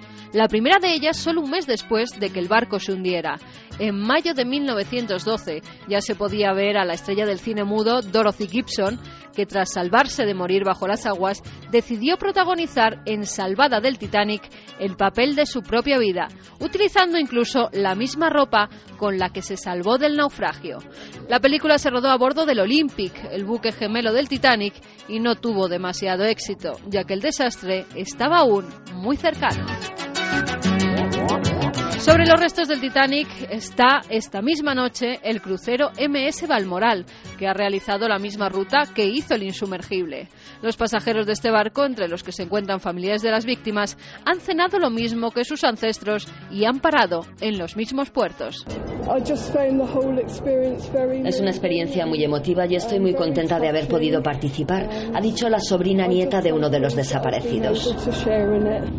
Mi abuelo navegó en el Titanic como mayordomo de primera clase, sobrevivió en el bote salvavidas número 13. También han rezado por las víctimas en una ceremonia que se ha llevado a cabo en la proa de la embarcación, lo que nos hace volver a aquella gélida madrugada cuando se producen los hechos y vislumbrar a los tres sacerdotes católicos que viajaban en los camarotes de segunda clase del Titanic. Los supervivientes los vieron rezando el rosario, celebrando misas e incluso confesando a los inmigrantes de tercera que parecían conocer cuál iba a ser su final. A los tres sacerdotes se les ofreció un puesto en los botes salvavidas, pero rehusaron. Todos ellos murieron y forman parte de los conocidos como fantasmas del Titanic, ya que sus cuerpos nunca fueron hallados. En el Balmoral, además, viajan periodistas, escritores, investigadores y curiosos de 28 países diferentes.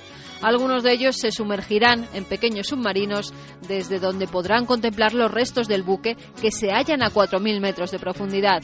Maximiliano Seitz, reportero de la BBC de Londres, es uno de los privilegiados que ha podido volver a realizar la ruta del Titanic y nos cuenta cómo están viviendo los familiares esa ruta. Hay varios parientes, eh, incluso en el barco, por eso te, decía que algunos lo ven como un poco morboso, hay gente vestida con ropa de la época, eh, hay como la, la, escenificación del barco adentro es como parecida a la del Titanic. Entonces ha habido algunos que han dicho, bueno, el Titanic en realidad fue una tragedia porque vamos a hacer una fiesta de esto. Pero otros dicen, bueno, que quieren recordar el viaje que hubiera hecho el Titanic, ¿no? Porque la idea es que complete el viaje hasta Nueva York. Viajamos hasta Belfast, donde se ha inaugurado el Centro Titanic, un descomunal edificio de 14.000 metros cuadrados, construido sobre el astillero de Harlan y Wolff, donde se fabricó el barco. El recinto tiene seis plantas divididas en diferentes salas donde se recrean cabinas y camarotes, el lujoso comedor o a través de pantallas interactivas uno se puede sumergir en los restos del naufragio tal y como lo hicieron en 1996 los investigadores. Dios mío, es increíble, es increíble. Mira eso.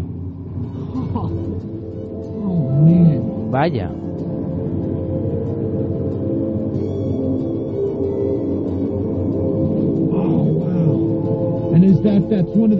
Esa es una de las grúas que utilizaban para levantar las anclas, ¿no?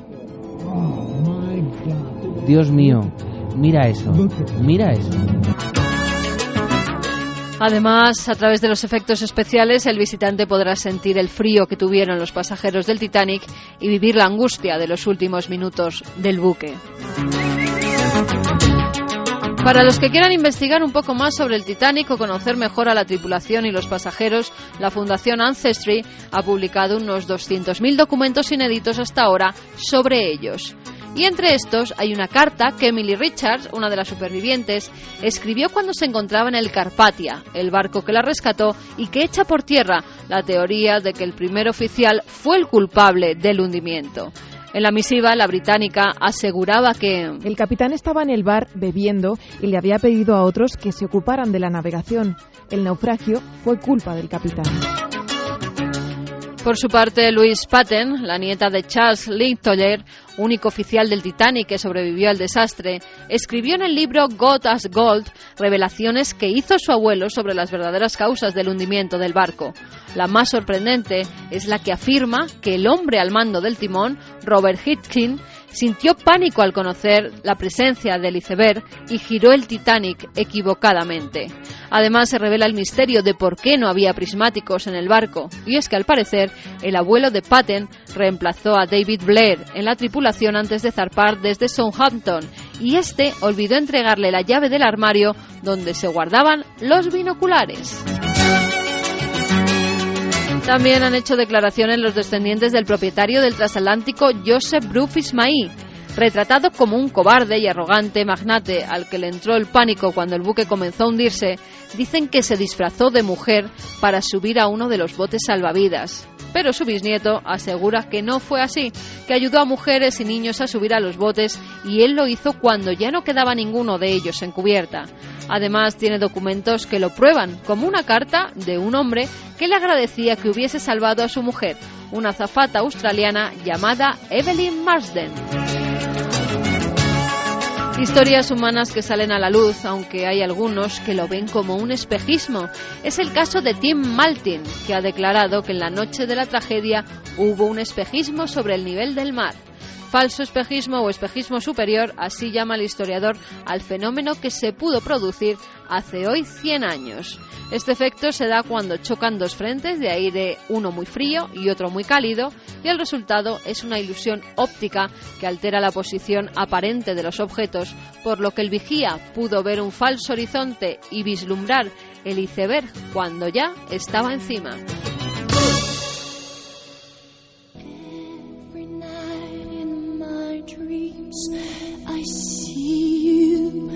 Nuevos documentos, leyes de la ONU para salvaguardar lo que queda del Titanic, documentales que nos muestran imágenes submarinas inimaginables, declaraciones de familiares, cruceros que rememoran la tragedia.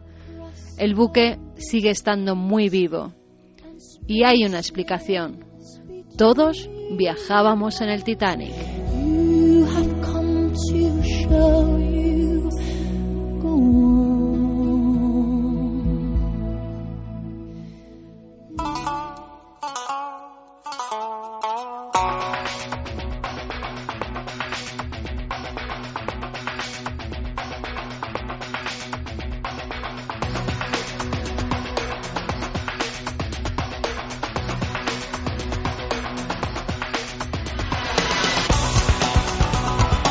Pues sí, al parecer todos viajábamos en el Titanic, diferentes porciones de lo que es la humanidad. Eh, desde luego nosotros al Titanic em, le guardamos un gran respeto, porque hemos notado que ese interés enorme por todo lo que ocurrió continúa vivo.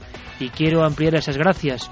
Lo del domingo fue realmente, eh, no voy a decir inesperado, pero sí brutal, porque ese programa fue líder de toda la noche, de toda nuestra franja de las emisoras nacionales a cualquier nivel.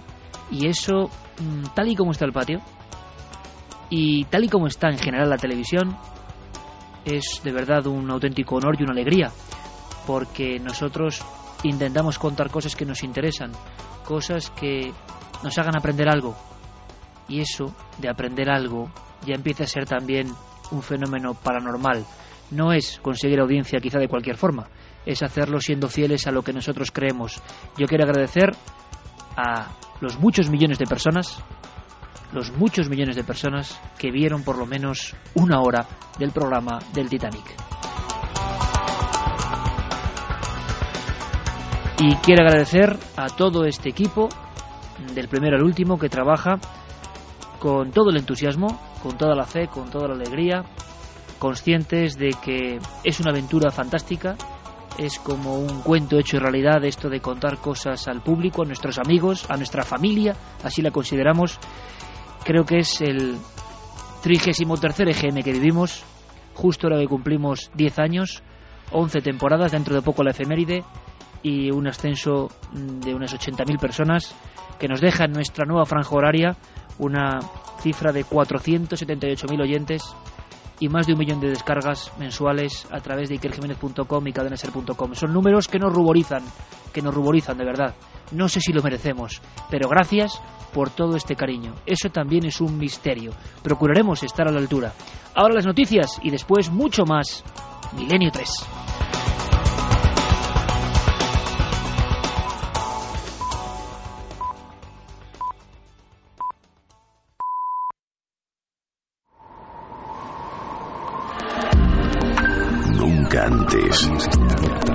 Habías estado tan cerca de lo desconocido. Milenio 3. Cadena Ser.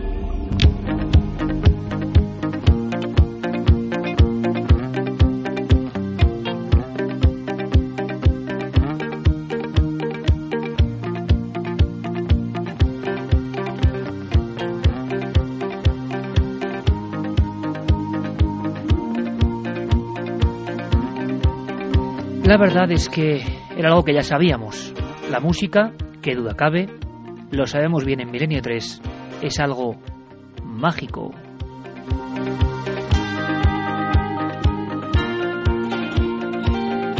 Cada música, cada sintonía, cada sonido, cada lecho sonoro que acompaña a veces ciertas palabras significa algo, adereza, quita, da, coloca diferentes elementos directamente en la mente del receptor.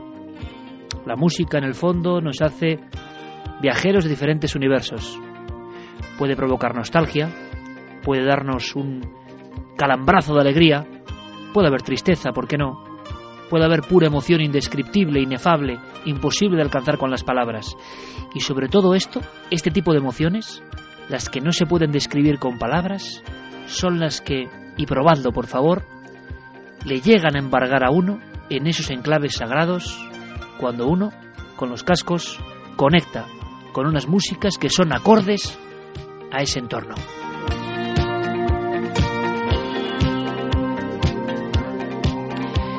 Javier Sierra ha hecho un trabajo fantástico, ha hecho un trabajo, un cuaderno sonoro excepcional. Yo le propuse que hiciese esos reportajes y creo que, que, es para quitarse el sombrero, sinceramente. Porque hay cosas que emocionan, que llegan, que están ahí, que no son muy conocidas. Pero voy a contar un pequeño secreto, ¿por qué no?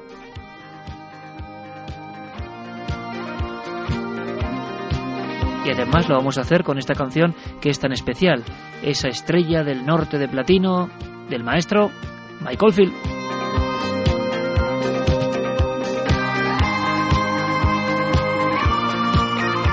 Yo, en compañía de mi pequeña alma, escucho muchas veces esta música y otras, y noto y percibo y estudio sus reacciones.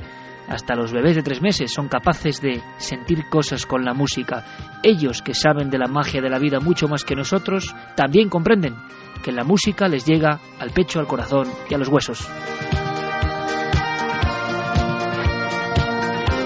Recuerdo ahora hace unos cinco o seis años cuando le mostré a Javier Sierra un pequeño aparatito, el iPod, que entonces tenía sus primeras versiones. A mí me lo había enseñado Carmen, que ya lo tenía. Y empecé a utilizarlo, torpemente, como hago yo siempre las cosas tecnológicas. Pero descubrí que eso de escuchar a Oldfield, escuchar a Jean-Michel Jarre, escuchar a Dean Candance, escuchar a Alan Parsons, escuchar a Pink Floyd, en determinados sitios con calidad digital, podía ser una experiencia. No es escuchar música, no. Es abrir la conciencia en el lugar exacto.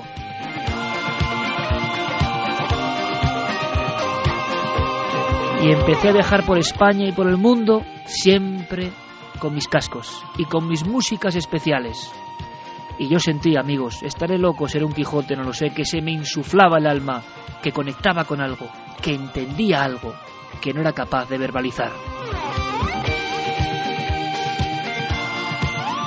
Y a veces siento eso, cuando llegan los datos de audiencia y son buenos, y cuando no son tan buenos, pues también, porque sois muchos, muchísimos. Os daré un dato. En el último EGM, y sobre todo yo valoro muchísimo el EGM también, que suponen esos millones de descargas, ese millón amplio de descargas al mes en Internet, ese experimento universal de este programa, pero yo os digo que cuando veo, por ejemplo, que nuestro programa supera el 50%, 55,8 de share, 55,8 de porcentaje de audiencia en nuestra franja, yo siento una emoción indescriptible, increíble. Después de 11 temporadas. Con esta música os lo digo, gracias por seguir en la nave, gracias por estar con nosotros, gracias por no cansaros de nosotros, gracias por hacer que este trabajo, este oficio, esta forma de ser, tenga un sentido. Porque no vale la pena aprender si no aprendemos todos, porque no vale la pena sentir emociones nuevas si no lo hacemos juntos, porque no merece la pena tanto el misterio si no investigamos entre todos. Por eso este programa es mucho más que un programa, por eso este programa es una familia, por eso somos de esa forma, difícil de definir.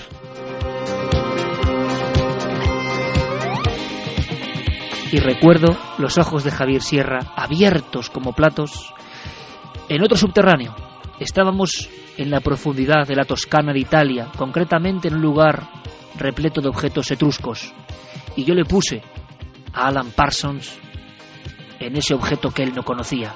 Y él miró una vasija antiquísima, con rostro de difunto, con rostro calavérico, y escuchó aquella música, Lucifer de Alan Parsons, y notó Javier por vez primera que una escultura le hablaba, y dijo, Eureka, lo encontré, esto va a ser mi forma de abrir la conciencia.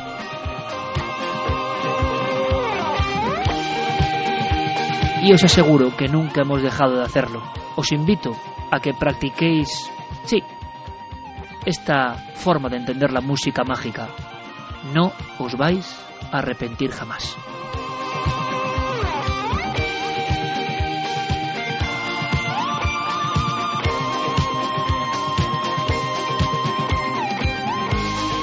¿Queréis una cosa más?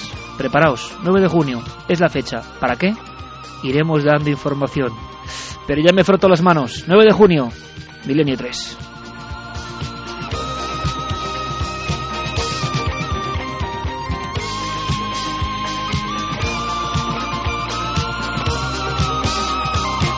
En fin, amigos, que no podemos estar más contentos. Vamos con mensajes, Carlos. Prepara ahí la cartuchera de sensaciones que quiero saber cómo han sentado, sobre todo, los silbidos de la muerte. Pues sí, que han llegado muchísimos comentarios, ¿eh? Las eh, sensaciones están a flor de piel, por ejemplo... A que sobre todo con esos silbidos, es que, que, que, que era terrible esos silbatos, eran me ha puesto la carne de gallina, Carlos, no es a ti. No solo a ti, ¿eh? al resto de, de, oyentes desde luego también. Por ejemplo, a Pedro nos decía, uff, menudos gritos. Juan Miguel decía, por Dios, ¿qué ha sido eso? ¿A quién estaban matando? Álvaro Ramaju, wow, me quedo de piedra con los sonidos de Milenio 3, impresionante. Ángel Escolá, el sonido de esos silbatos aztecas me han hecho sentir la muerte riéndose de, de, mí a mi propia espalda. ¿Sabes lo que he recordado? Y seguro que Santi también lo ha recordado. Santi Camacho, maestro, buenas noches. Buenas noches, Iker. Eh, ¿Te acuerdas de la famosa, tan traída y llevada Psicofonía del Infierno? Por supuesto. Yo he podido escucharla en casa entera y yo no sé lo que es, pero desde luego es algo horripilante. Y ese tono lo tenía un simple silbato de hace 1300 años, es curioso, ¿eh? Pues sí, la verdad es que eh, es una sincronicidad de algún tipo, pero es lógico, porque a fin de cuentas eh, ambos eh, documentos, uno que sabemos de dónde procede y el otro que se ha especulado mucho por, con su procedencia se refieren precisamente a la muerte, se refieren a la llamada de, de, lo más oscuro que nos lleva hacia ese otro lado. Carlos, ¿qué dice la gente? Miguel Ángel también Nuestra comentaba, gente. el silbato de la muerte no era solo un sonido instrumental, eran literalmente alaridos profundos, sobrecogedor. Antonio Comet nos hacía llegar también su comentario, decía que se asemejaban a chillidos, a gritos, una cosa muy rara, como a risas de la muerte. Cualquiera sube ahora al dormitorio a oscuras. Óscar Utrilla también nos decía, normal que estremezcan estos sonidos de los silbatos aztecas, parecían gritos, casualidad, como bien dice Iker, lo dudo mucho. David Pardo Moya también comentaba, oyendo estos sonidos de la muerte, mi perrita Nanako se ha despertado asustada, seguramente ha activado algún resorte de su cerebro. Nos han llegado, hay que decir, Iker, muchos comentarios de, de gente que, que decía que sus mascotas parecía que se comportaban además frente a estos sonidos de manera insólita, ¿eh? o sea que sí que nos han llegado incluso de, también de gatos.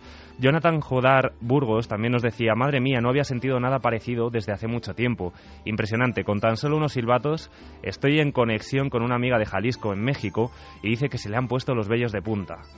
Carmen Ramos también nos decía, uff, los silbidos han hecho que me tape la cabeza, parece que los espectros están conmigo aquí en mi habitación.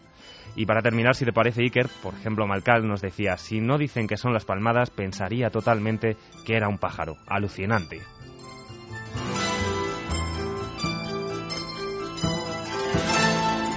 la música, los sonidos siempre tan importantes. Por cierto que habíamos lanzado una encuesta, ¿verdad, Carlos? Sí, vamos a recordar esa encuesta de ikerjiménez.com, el debate de la semana en Milenio 3. ¿Podemos conectar con otras realidades a través de la música? Los resultados están así. El sí tiene el 69,4% de los votos y el no el 30,6%. Hemos viajado por el mundo, hemos sentido algunos lugares de la forma más profunda que se pueden sentir. Y ahora marchemos hacia los ámbitos siempre umbríos, siempre tenebrosos de esa información que es la conspiración. La conspiración e incluso los fenómenos anómalos a veces parecen conjuntarse, también en curiosa armonía.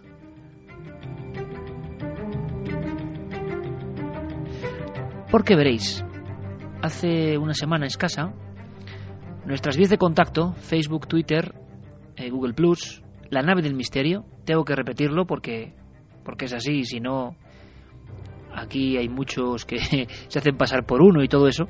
El único lugar donde tanto Carmen como yo estamos de manera oficial, de alguna forma, y lo lleva todo Guillermo León, es una ampliación de la propia web, de nuestra propia casa, es la nave del misterio. Facebook, Twitter y Google Plus. No tenemos ninguna página personal. Bueno, pues esas páginas donde son como tablones, ¿no? Donde se recogen vuestros datos, qué importantes son. Muchas veces cuando enviáis correos electrónicos, cuántas veces surgen de ahí grandes casos. Lo tenemos que agradecer también. Y en este caso, como una reacción en cadena, pasa algo en el sur de España. Claro, es muy interesante el fenómeno, y es que personas que no están conectadas entre sí en el mail, incluso en cierto momento sin ver las informaciones de unos y otros, vamos recibiendo y luego se va incrementando la cantidad de testimonios de algo que ha pasado cerca del litoral malagueño. Yo no sé si podríamos resumir o hacer la foto del fenómeno que tanto ha inquietado sobre todo a Guillermo León, Carlos, que ha estado trabajando, recopilando y que os ha pasado alguna información sobre la que luego os habéis lanzado. ¿Cómo podemos contarlo? ¿Qué ha pasado en Málaga?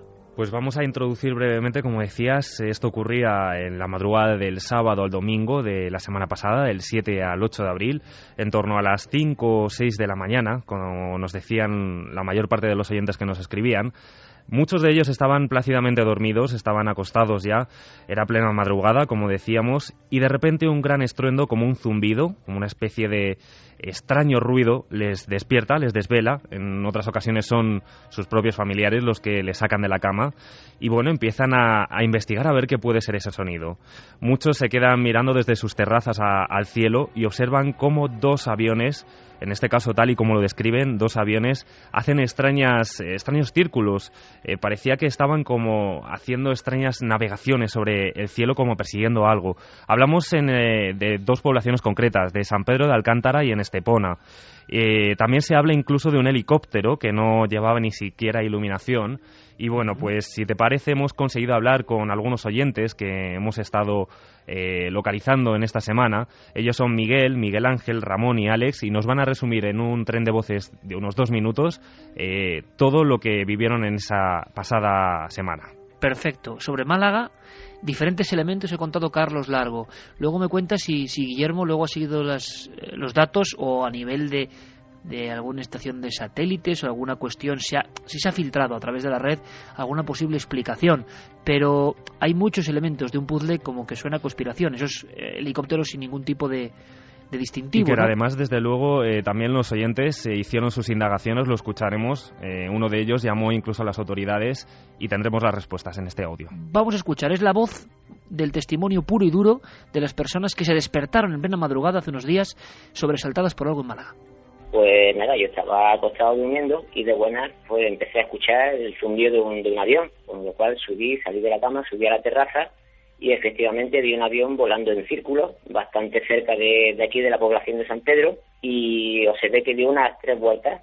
También vi que había un pequeño avión que estaba haciendo otro trazado distinto, pero dentro del círculo que, que realizaba el caza y al final los dos pues tuvieron la misma zona de salida por, por la concha que se llama aquí. Y no sé, me surgió la duda, había muchos vecinos por aquí por las terrazas también viéndolo. Y mi novia me despierta así, me da un codazo y me dice, escucha, escucha y, y me despierto y escucho un sonido así como si fuera un caza, así los sonidos que hacen los cazas normalmente, pero como más siniestro. Y salimos al jardín y vemos como un, como si fuera un, un avión o eh, con luces, tenía como cuatro luces, iban parpadeando de forma aleatoria y haciendo un ruido como, como si fuera un caza, pero de repente subía mucho el volumen y de repente se apagaba por completo y se quedaba todo en silencio súper bajo y haciendo un ruido estruendoso. Eh, lo puse en el Facebook y me di cuenta que todo el mundo lo había puesto también. Desde San Pedro se pone, amigos míos de San Pedro, gente de la organización entre Estepona y San Pedro, todo el mundo lo había escuchado. Yo me asomé a la terraza porque no salí esta noche, ya te digo, vi un helicóptero sin luces también, eh, ya cerca de las seis menos cuarto. Lo escuché, me asomé y lo vi. Eh, lo vi pasando por encima justo de mi, de mi terraza. Y bueno, ya te puedo decir mil cosas, porque ya después, imagínate, todo el pueblo ya se todo de eso, ya prensa de aquí de la zona, todo el mundo habla de lo mismo. Hoy, por ejemplo, se ponen nunca vio fragata en, en la playa y hoy había una fragata del ejército en la playa, que rarísimo. La policía de, de Estepona decía que había recibido llamadas de muchos de muchos habitantes y que no sabían dar respuesta a nada, que, que no sabían lo que era. La policía de Marbella, que también hubo ruidos en, San, en San Pedro de Alcántara, dice que eran prácticas totalmente rutinarias, pero vamos, a mí no, no me parece muy rutinario un vuelo bajo a las 5 de la mañana. Y la base militar de Málaga simplemente dice, no sabemos nada y colgaron.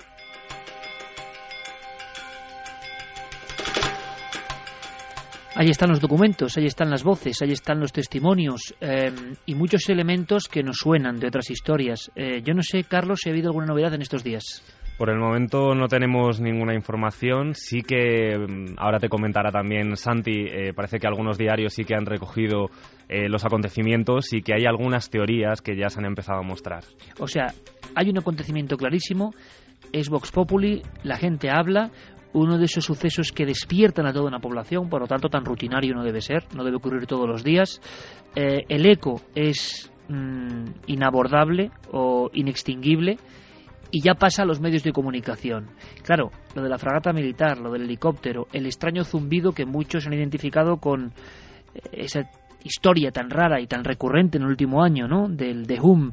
Santi, ¿qué interpretas? ¿Qué seguimiento has hecho?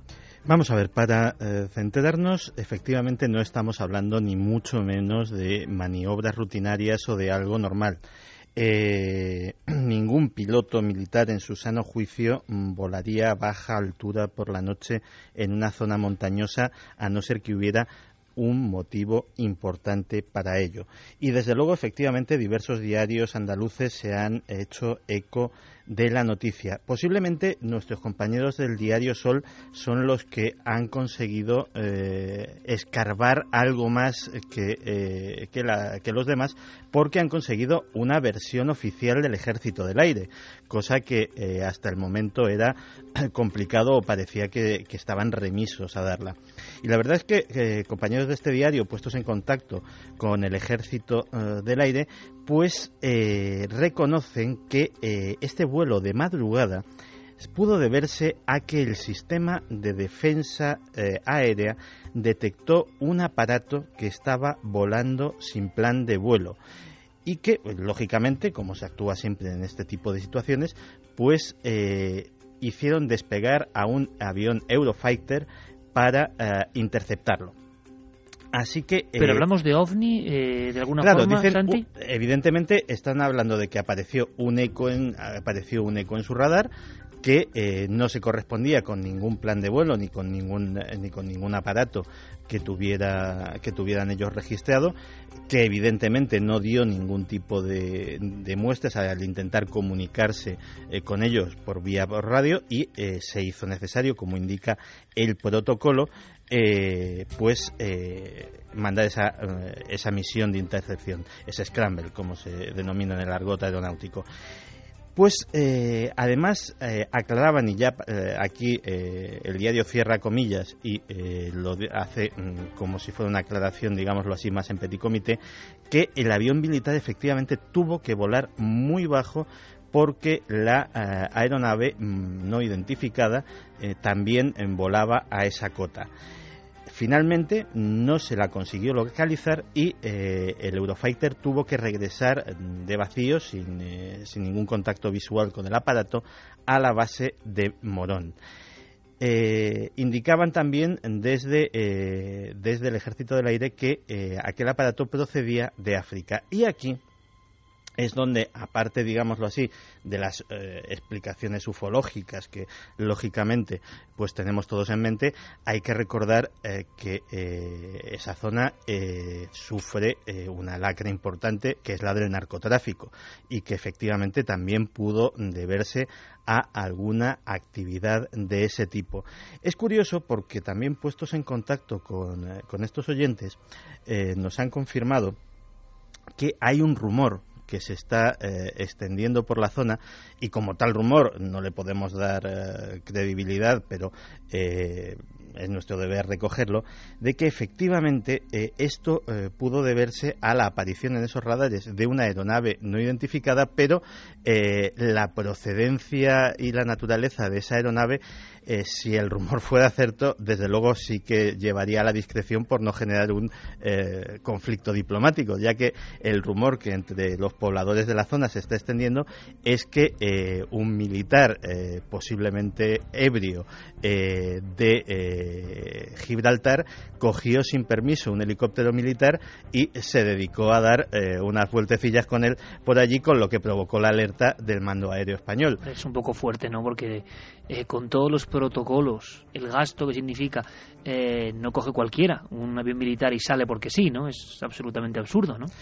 Hombre, no lo sé. Yo hay, un, hay una máxima que, siempre te digo que es que eh, cuando hay que elegir eh, para explicar una cosa entre la maldad y la estupidez, generalmente gana la estupidez. hay que, no hay, nunca, es una fuerza de la naturaleza que no hay nunca que subestimar. Pero eh, recalcamos, esto es un rumor popular que se está extendiendo por la zona de la costa de boca en boca y que Dios sabe qué origen tendrá y que como tal rumor pues muy probablemente sea infundado. Pero esto es todo lo que sabemos del asunto hasta ahora. Efectivamente apareció un eco no identificado en el radar y, provocó pues una salida de un avión Eurofighter de la base aérea de Montreal. ¿Ha habido testigos de las luces o del eco de esa aeronave desconocida? Eh, los testigos, eh, digámoslo así, mm, por lo menos de la persecución o de, o de los extraños fenómenos, eh, los ha habido indirectos, es decir, se han oído sonidos, como muy bien hemos oído, se han visto luces intermitentes que podrían deberse tanto al, Eurofighter como a la aeronave no identificada, incluso alguno efectivamente ha hablado y puede que sea el origen, el origen del rumor de un helicóptero que no llevaba ningún tipo de ningún tipo ni Esto sería un clásico, ¿no, Santi? Lo del helicóptero en esas posiciones, no sé si en España, pero a nivel estadounidense es un clásico, ¿no? El helicóptero negro es, eh, es, un clásico que, vamos, se merecerá en su momento una de nuestras secciones de conspiración porque, eh, bueno, pues eh, no solamente en Estados Unidos, sino también en Gran Bretaña, asociado, por ejemplo, al fenómeno de los círculos de las cosechas, hay multitud de testimonios pues de la aparición de aeronaves que no llevan no solamente iluminación en caso de que sea de noche, sino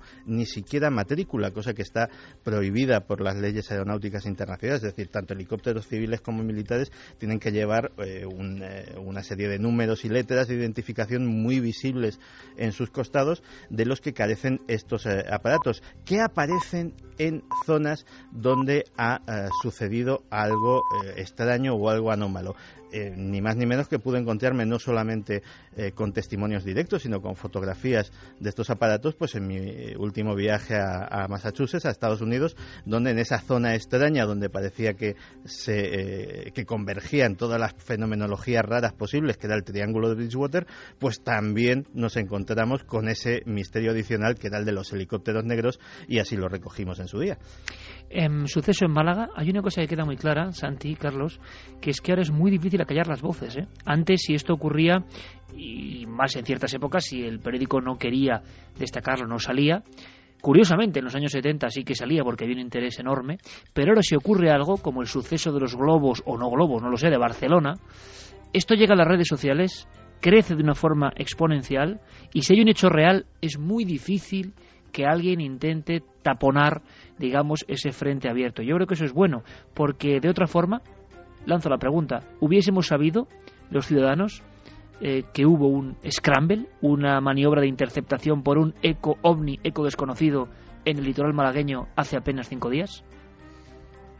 La, la, verdad, Iker, es que, eh, de hecho, todos los testigos que hemos estado entrevistando nos daban la misma versión del asunto, que era yo me desperté de madrugada o volvía, eh, volvía de salir por la noche, pero eh, automáticamente cuando detecté ese sonido extraño o ese juego de luces en el cielo o lo que fuera, me fui a las redes sociales, a Twitter, a Facebook y me di cuenta de que no era el único y entonces dije, claro, algo raro está pasando. Pero eso es una acción que antes era imposible, Santi. Efectivamente, es una... Antes los testigos, eh, si ocurre esa noche, a los dos días lo veían en el periódico y se había acabado el eco, digámoslo así. Ahora es posible, hay que decirlo, ¿no? También habrá mayor confusión, pero la realidad de un hecho es innegable, ¿no? O sea, hay una convulsión en el pueblo y una convulsión que se refleja en la red. Y la importancia, desde luego, Iker, también de, de los vídeos, fotografías que incluso mucha gente también nos comentaba que tenía en su posesión y que estaban dispuestos a, a enviarlo para, para realizar un análisis desde luego yo creo que las redes sociales están haciendo una verdadera función informativa. Los foros, o sea, cualquier tipo de, de, grupo social en Internet es ahora mismo un punto de partida para cualquier tipo de dato. Pues esto con que la estamos contrapartida comentando, que tú decías también. Claro, es muy importante esto que estamos comentando porque yo lanzo nuestra idea va a ser eh, hacer un trabajo en conjunto con toda la gente de las redes sociales. Os iremos informando puntualmente. En ikerjiménez.com irá saliendo la información pero podemos hacer algo que no se ha hecho nunca y algo importante con la gente trabajando al mismo tiempo, con unos medios y unas posibilidades que antes eran imposibles e inconcebibles. Este suceso de Málaga es la muestra. Curiosamente, el mundo de la ufología tiene también dos caras. Eh, del 2012 a esta parte, del inicio del mes de enero a esta parte, ha habido un reactivarse de algunos casos, no solo este último, todo empieza al parecer el 11 de octubre con ese suceso también de ecos extraños, ¿os acordáis?, sobre la vertical de Toledo, captados por la torre de control de Barajas. Uh -huh. Curiosamente, poco después hay una extraña observación que podíamos hablar de ser antropomorfo o sí, ser que algunos identificarían con tripulante o no, pero ahí no hubo ninguna otra luz cerca de la zona de Avantos. Después tenemos en enero una situación delicada y terrible y muy similar de otro ser que cruza el camino, acompañado de una luz cercana en la zona de Cádiz, en la zona de Sanlúcar de Barrameda, muy cerca también en un parque eólico poco antes hay dos eh, operarios que observan dos figuras, tendríamos tres casos del tercer tipo que eso no ha ocurrido en un espacio de muy pocos meses en muchos años, ¿eh? Eh, y parecen testigos fiables y algunos los hemos conocido absolutamente fiables, seres altos, seres como esperando, aguardando en la oscuridad, aguardando en la oscuridad no sé a qué, que emitían cierto sonido, por cierto, eh, y es curioso con lo que hemos contado hoy, un sonido como de animal, un repiqueteo, algo que asusta a los testigos, y luego, curiosamente, hay que decirlo, eh, esta misma semana nos enterábamos, precisamente gracias a Javier Sierra, de la desaparición ni más ni menos que del colectivo Cuadernos de Ufología, Fundación Anomalia o Anomalía, eh, que son una parte importante de la ufología española, que ha ido tendiendo al escepticismo y con la sensación de que no hay más que investigar y que los ovnis no tienen sentido. Eso es para un programa, eso es para una reflexión brutal que haremos. Claro, no tiene sentido si con la ciencia pretendemos atrapar este fenómeno. Este fenómeno, es mi opinión humilde, de simple observador, tiene muy poco que ver con la ciencia y mucho que ver con lo trascendente, con lo misterioso, con lo intangible, con lo que hemos sentido hoy, por ejemplo. Solo con la ciencia, me parece a mí, que no llegas más que al hastío porque este fenómeno no se deja atrapar. Y quienes hayan pretendido atrapar el fenómeno, incluso algunos dignamente y con ilusión, para meterlo en un catálogo y llevarlo casi a un laboratorio, se encuentran con que después de 20 30 años de investigación no ha tenido sentido su búsqueda.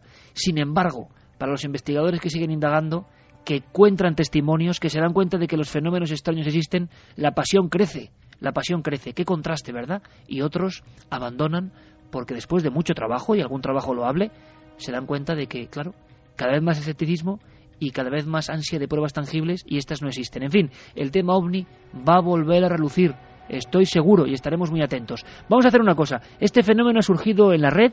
Hemos sabido, gracias a vosotros, a las redes sociales, que algo pasaba en Málaga. Por favor, si hay cualquier información en tiempo real desde la zona de Málaga, informadnos. Y poco a poco iremos dando nosotros, al mismo tiempo, en contraprestación, nuestra información. Queremos hacer una noche muy especial, una noche muy especial de trabajo en conjunto. Y hay una fecha en el horizonte. Todavía no se puede confirmar 100%, pero estamos aclarando conceptos. Queremos que sea el 9 de junio. Vamos a ver si lo logramos entre todos. Necesitamos vuestra ayuda. En ikerjiménez.com pronto toda la información. Y ahora, ¿qué ha pasado en la red en estos siete días? Lo trae Diego Marañón. Y después algo estremecedor, como suele ser habitual, absolutamente real, oficialmente imposible, que trae Santiago Camacho. Ahora, como siempre, Diego Marañón, Milenio Red. Milenio Red. Toda la información digital del mundo del misterio. La Universidad Hebrea de Jerusalén ha hecho públicos en Internet los archivos completos del científico Albert Einstein, que incluyen no solo 14 cuadernos con sus investigaciones, sino además una explicación escrita a mano de su teoría de la relatividad y su correspondencia personal. Unas 7.000 páginas con documentos personales y obras científicas del genio que ya pueden consultarse en el sitio alberteinstein.info. Siempre pensaba en imágenes, visualizaba las cosas. Cuando su padre le regaló una brújula, él se sentaba noche tras noche a observar la aguja apuntando al norte. Decía que le daba escalofríos. Se trata de una iniciativa en la que participan la editorial de la Universidad de Princeton, que publica en papel los trabajos del investigador, y el Einstein Papers Project del Instituto Tecnológico de California, que los edita. El presidente del centro ha indicado que el objetivo de esta iniciativa es acercar el conocimiento a todo el mundo.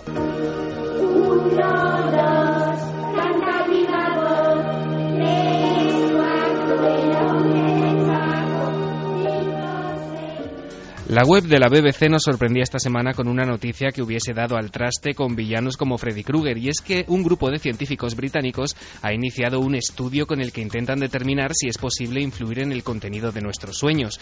Para ello, los investigadores han diseñado una nueva aplicación para iPhone que emite sonidos como el del canto de los pájaros en un bosque o el de las olas rompiendo en la playa, para intentar que los participantes en la investigación tengan sueños relacionados con esos lugares. La nueva aplicación llamada Dream On fue presentada esta semana en el Festival Internacional de Ciencia de Edimburgo, en Escocia. El dispositivo vigila el movimiento de los usuarios mientras duermen y entra en funcionamiento cuando detecta que la persona ha empezado a soñar. En 1612 el Papa Pablo V fundó el Archivo Secreto Vaticano, que actualmente posee una soberbia documentación histórica única a nivel mundial. Al celebrarse este año el cuarto centenario de su fundación, se ha organizado la exposición Lux in Arcana, que estará abierta hasta el 9 de septiembre en los Museos Capitolinos de Roma. Sin lugar a dudas, se trata de un evento cultural sin precedentes que nadie debería perderse si tiene ocasión, y en cuya web podemos encontrar abundante material para ir abriendo boca. 85 kilómetros de galerías custodian siglos de reconocimiento conversiones, intrigas, traiciones y persecución. La muestra, una mínima parte de lo conservado, es apabullante. Cónclaves, herejías, acuerdos de pontífices con emperadores, cruzadas, excomuniones, cartas cifradas, decenas de códices, pergaminos antiguos y manuscritos que se exponen por primera vez a la vista del gran público. El 21 de diciembre de 2012 llegará el fin del mundo, o al menos eso es lo que algunos afirman que profetizaron los mayas. Muchos han teorizado con que la Tierra quedará asolada por el paso de devastadores tsunamis o terremotos de gran magnitud. Otros tantos creen en la existencia de señales apocalípticas que vienen ocurriendo desde hace meses. Nuestro compañero Javier Pérez Campos acaba de publicar 2012 Los enigmas del apocalipsis maya, un trabajo fruto de largas horas de búsqueda tanto en hemerotecas como a campo abierto. Una investigación a fondo sobre un aparente final que está por llegar y también sobre otros que después de ser profetizados jamás tuvieron lugar. Además, Javi ha creado un blog que recopilará las últimas noticias del fin del mundo relacionadas con misterios y curiosidades en torno a la fatídica fecha. Milenio Red vuelve en siete días con más enlaces interesantes. Mientras tanto, y gracias como siempre a Guillermo León, podéis seguir la pista de estas cuatro historias desde ikerjiménez.com, porque ya sabéis que el misterio continúa en la red.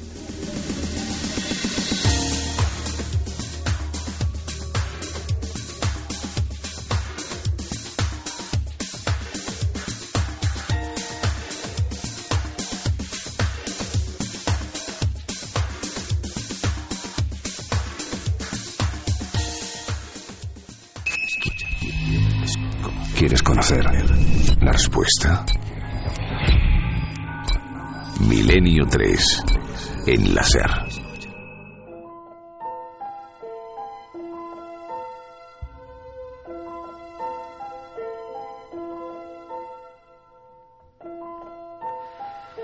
Vamos a cumplir dentro de poco 10 años, lo decía antes, 33 EGMs, eh, y gracias por otorgarnos ese liderazgo que, que nos sobrecoge lo que ocurre es que hay cosas que no cambian, no cambian. No ha cambiado vuestro apoyo y vuestro afecto, pero imagino que tampoco ha cambiado vuestra sorpresa, la mía desde luego no, cuando al acabar algunas semanas suena este piano y Santi nos trae noticias que a veces es mejor no escuchar. Hombre, nada comparable a cuando uno pone el informativo. Yo lo he hecho, yo por fortuna últimamente vivo fuera del mundo, pero, pero pongo el informativo, me da igual la cadena y me echo a temblar, ¿eh? Claro, cuando uno indaga un poco más, como es el caso de Santi, y tira del hilo de noticias que se olvidan, vamos, como la espuma de, de, de un café o una cerveza, pasan rápidamente, vuelan con el viento, ya nadie se acuerda. Santi sigue tirando del hilo y saca cosas muy interesantes con su anzuelo de la conspiración. La CIA, en estos 10 años de Milenio 3, ha aparecido muchas veces, muchas. La KGB también. Pero en esta ocasión hay dos noticias que él ha amasado pacientemente y que yo creo que también son, no sé si para llorar, pero poco menos, ¿no, Santi? Pues la verdad es que son dos noticias que por lo menos dan muchísimo que pensar. La primera tiene que ver con un asunto que creíamos que lo sabíamos todo o casi todo. De hecho, yo creo que no sé cuántas veces, pero dos, tres, cuatro seguro eh, que ha salido, surgido en estos micrófonos el tema del proyecto MK Ultra, el proyecto que dirigió la CIA en los años 60 para intentar eh, controlar la mente humana, para intentar modificar eh, el comportamiento de los seres humanos en su beneficio. Pues, fíjate, Santi, que yo creo que sería quizá el primer tema que contaste en Milenio 3. Es muy posible. Y, eh, de hecho, pues prácticamente hubo en su día, en los años 70, una comisión del Senado de los Estados Unidos dirigida por el senador Edward Kennedy que eh, sacó todo esto a la luz y que eh, puso luz y taquígrafos sobre una serie de historias absolutamente aterradoras y mm, parecía que esto ya era ni siquiera ya historia de la conspiración, era simplemente historia y historia sabida. Pero eh, donde hay buenos periodistas de investigación, pues siempre hay eh, cosas que averiguar y en este caso han sido nuestros compañeros de la revista San Francisco Weekly los que han sacado a la luz una serie de datos no solamente desconocidos, sino algunos muy impresionantes sobre la ah, acción del proyecto MK Ultra de los agentes de la CIA en eh, esa ciudad, en San Francisco. Fíjate que todo empieza con un hombre que se llama Wayne Ritchie. Ahora ya es un, un, un anciano. Wayne Ritchie era héroe de guerra, antiguo marine, había sido guarda de eh, la cárcel de Alcatraz, de la mítica prisión de Alcatraz, y eh, era eh, actualmente, en ese año 1957, donde va a empezar nuestra historia, era Marshall de los Estados Unidos. Era un hombre eh, que, un defensor de la ley, era un hombre íntegro, un hombre con un prestigio eh, absolutamente monolítico. Estaba celebrando una fiesta de Navidad, esa Navidad de 1957, en su lugar de trabajo. La oficina de los Marshalls de California estaba en un edificio federal de San Francisco. Y bueno, pues como pasa en todas las empresas, se habían reunido allí, pues todos los compañeros, para eh, brindar por el año nuevo, para desearse lo mejor de esas fiestas y para eh, estrechar lazos eh, y buena voluntad, que es lo que se suele hacer en esas celebraciones. El problema es que Marshall, después de tomar la primera copa, y era un hombre que, mm, sin ser eh, muy bebedor, era un hombre corpulento y no tenía eh, ningún problema para asimilar dos o tres copas sin eh, ningún tipo de, sin ningún tipo de efecto extraño, empezó a sentirse extraño, empezó a sentirse raro. La realidad empezó a parecerle algo mm, poco habitual se quedó fijadamente mirando el árbol de Navidad y las luces empezaron no solamente a parpadear más brillantes de lo normal, sino que empezaron a moverse, empezaron a oscilar como si fuera un enjambre de luciérnagas. Lo que le empezó a llenar de pavor es que un rostro humano se empezó a dibujar en ese árbol de Navidad. Primero surgió lo que parecía un contorno que era familiar, y luego unos ojos y una boca y unos rasgos amenazadores. Además, una serie de ideas obsesivas, extrañas, como que sus compañeros eh, le odiaban, que sus compañeros querían deshacerse de él, que posiblemente lo querrían matar, empezaron a forjarse en su mente. Sin decir nada, eh, sin aparentar eh, el estado terrible en el que estaba, decidió abandonar el lugar. Y la verdad es que la ciudad también empezó a parecerle amenazadora, empezó a parecerle extraña. Entró en un bar, pidió una copa y hizo algo que en su vida, en esa vida de servicio público, en esa carrera impecable, se podía imaginar nadie que iba a hacer. Sacó su revólver reglamentario y atracó el bar. Claro, como no estaba en muy buen, eh, en muy buen estado, como no estaba en plenitud de sus facultades, a los parroquianos les costó bastante poco reducirle y les costó bastante poco quitarle el arma y tenerle sujeto hasta que llegó la policía. Nadie se lo explicaba. Entre 1953 y 1964, casos como ese no eran tan extraños en San Francisco. La ciudad parecía haberse vuelto loca. Personas eh, que eh, habían mostrado comportamientos ejemplares en su vida, de repente se desnudaban en parques públicos, atentaban contra sus eh, amigos íntimos, contra sus compañeros de trabajo, contra su familia. Algo extraño estaba pasando. Y eso extraño que estaba pasando tenía un nombre. Era el proyecto Clímax de Medianoche.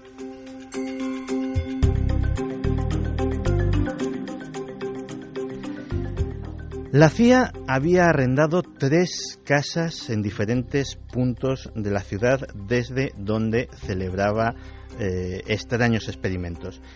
La principal de ellas era el 225 de Chestnut Telegraph Hill, donde había lo que ellos llamaban la Acid House, la casa del ácido.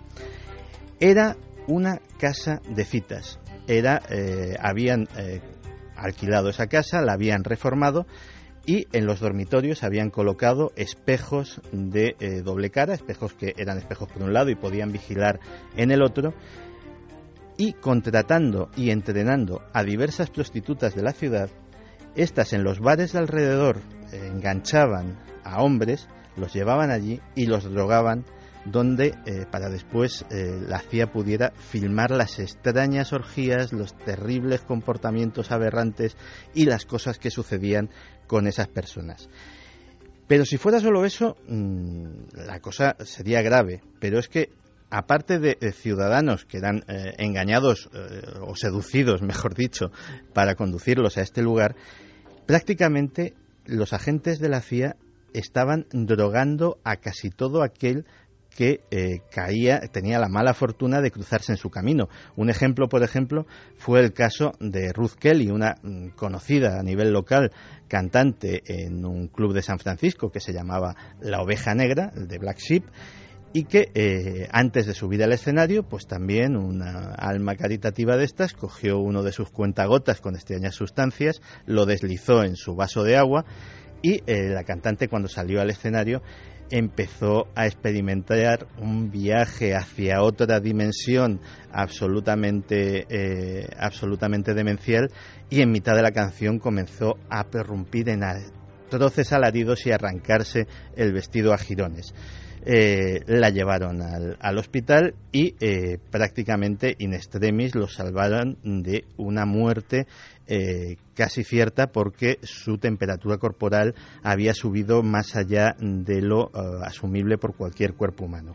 Pues bien, la operación Midnight Climas de Medianoche, tuvo además un paralelo en la ciudad de Nueva York. Se calcula que fueron miles los afectados en ambas ciudades.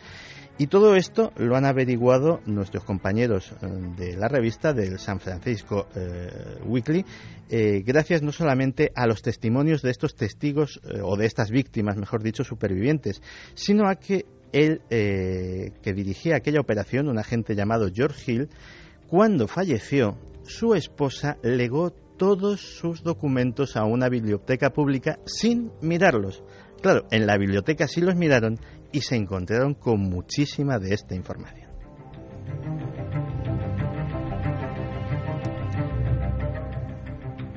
Nuestra siguiente historia es eh, bastante más contemporánea, pero también eh, nos habla de hasta qué punto eh, las cosas no son lo que parecen en el mundo de la inteligencia. Si hablábamos de la CIA, ahora vamos a hablar del FBI. Y también de otro gran trabajo de periodismo de investigación, en este caso del diario The Guardian. El diario The Guardian ha averiguado que de los 20 intentos de atentados o de complots eh, islamistas que ha habido en Estados Unidos, posiblemente más de la mitad, sean falsos. Y cuando digo falsos, no digo que no se produjeran, sino que han sido provocados.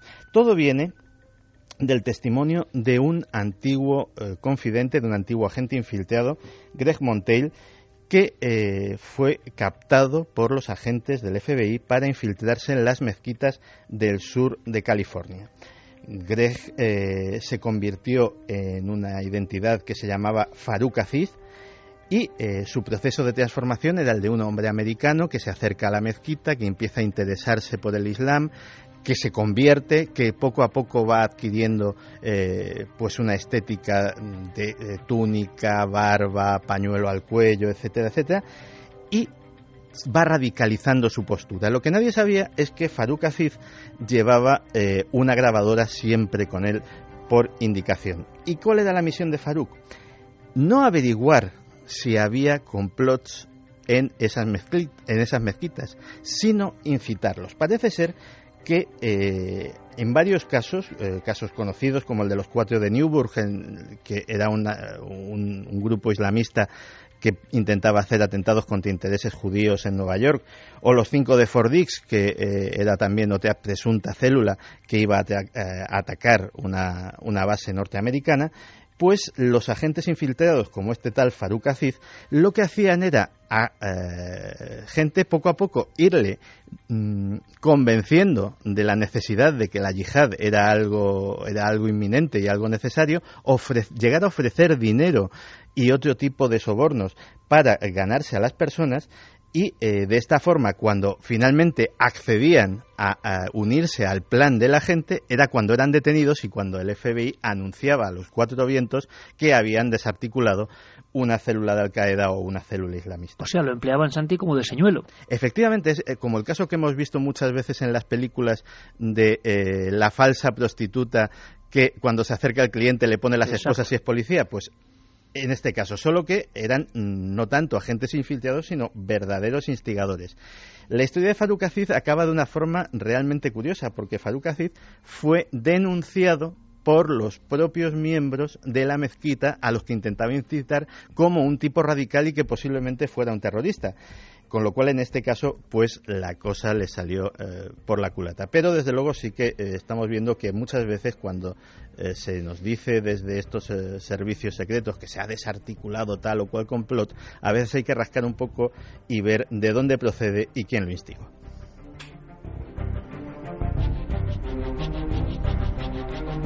CIA y FBI siglas eh, que son ya clásicas en el mundo de la conspiración, en el mundo de las operaciones secretas, en el mundo de esas cosas que nos enteramos de ellas después de 50 años, 30 años, 40 años. Yo siempre que escucho Santi me pregunto lo mismo. ¿Y cuándo nos enteraremos de lo que está pasando realmente ahora, en este instante?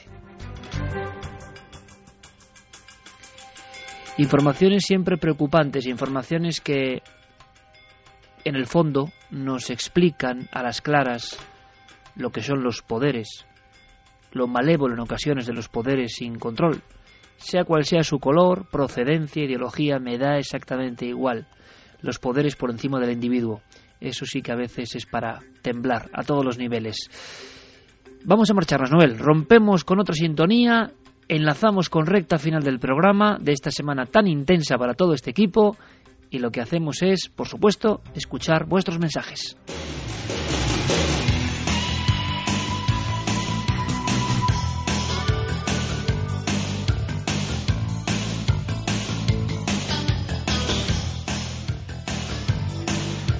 Porque los mensajes, las reflexiones, las opiniones, las sensaciones nunca faltan y en este caso, en esta noche en concreto, nosotros pedíamos casi como un experimento común eso, sensaciones a flor de piel, si habían sentido realmente en el pecho, corazón y huesos, como decía Tito La Rosa, el músico peruano, en esa pequeña cripta del lanzón de 5 metros que mira fijamente, si ellos habían sentido algo parecido, bueno, malo, hay sonidos que han eclipsado a otros, evidentemente, sonidos que se han convertido en protagonistas de la noche, porque ya sabemos que nos llama la atención todo aquello que sea macabro y extraño, y en eso los silbatos de la muerte, pues claro, número uno.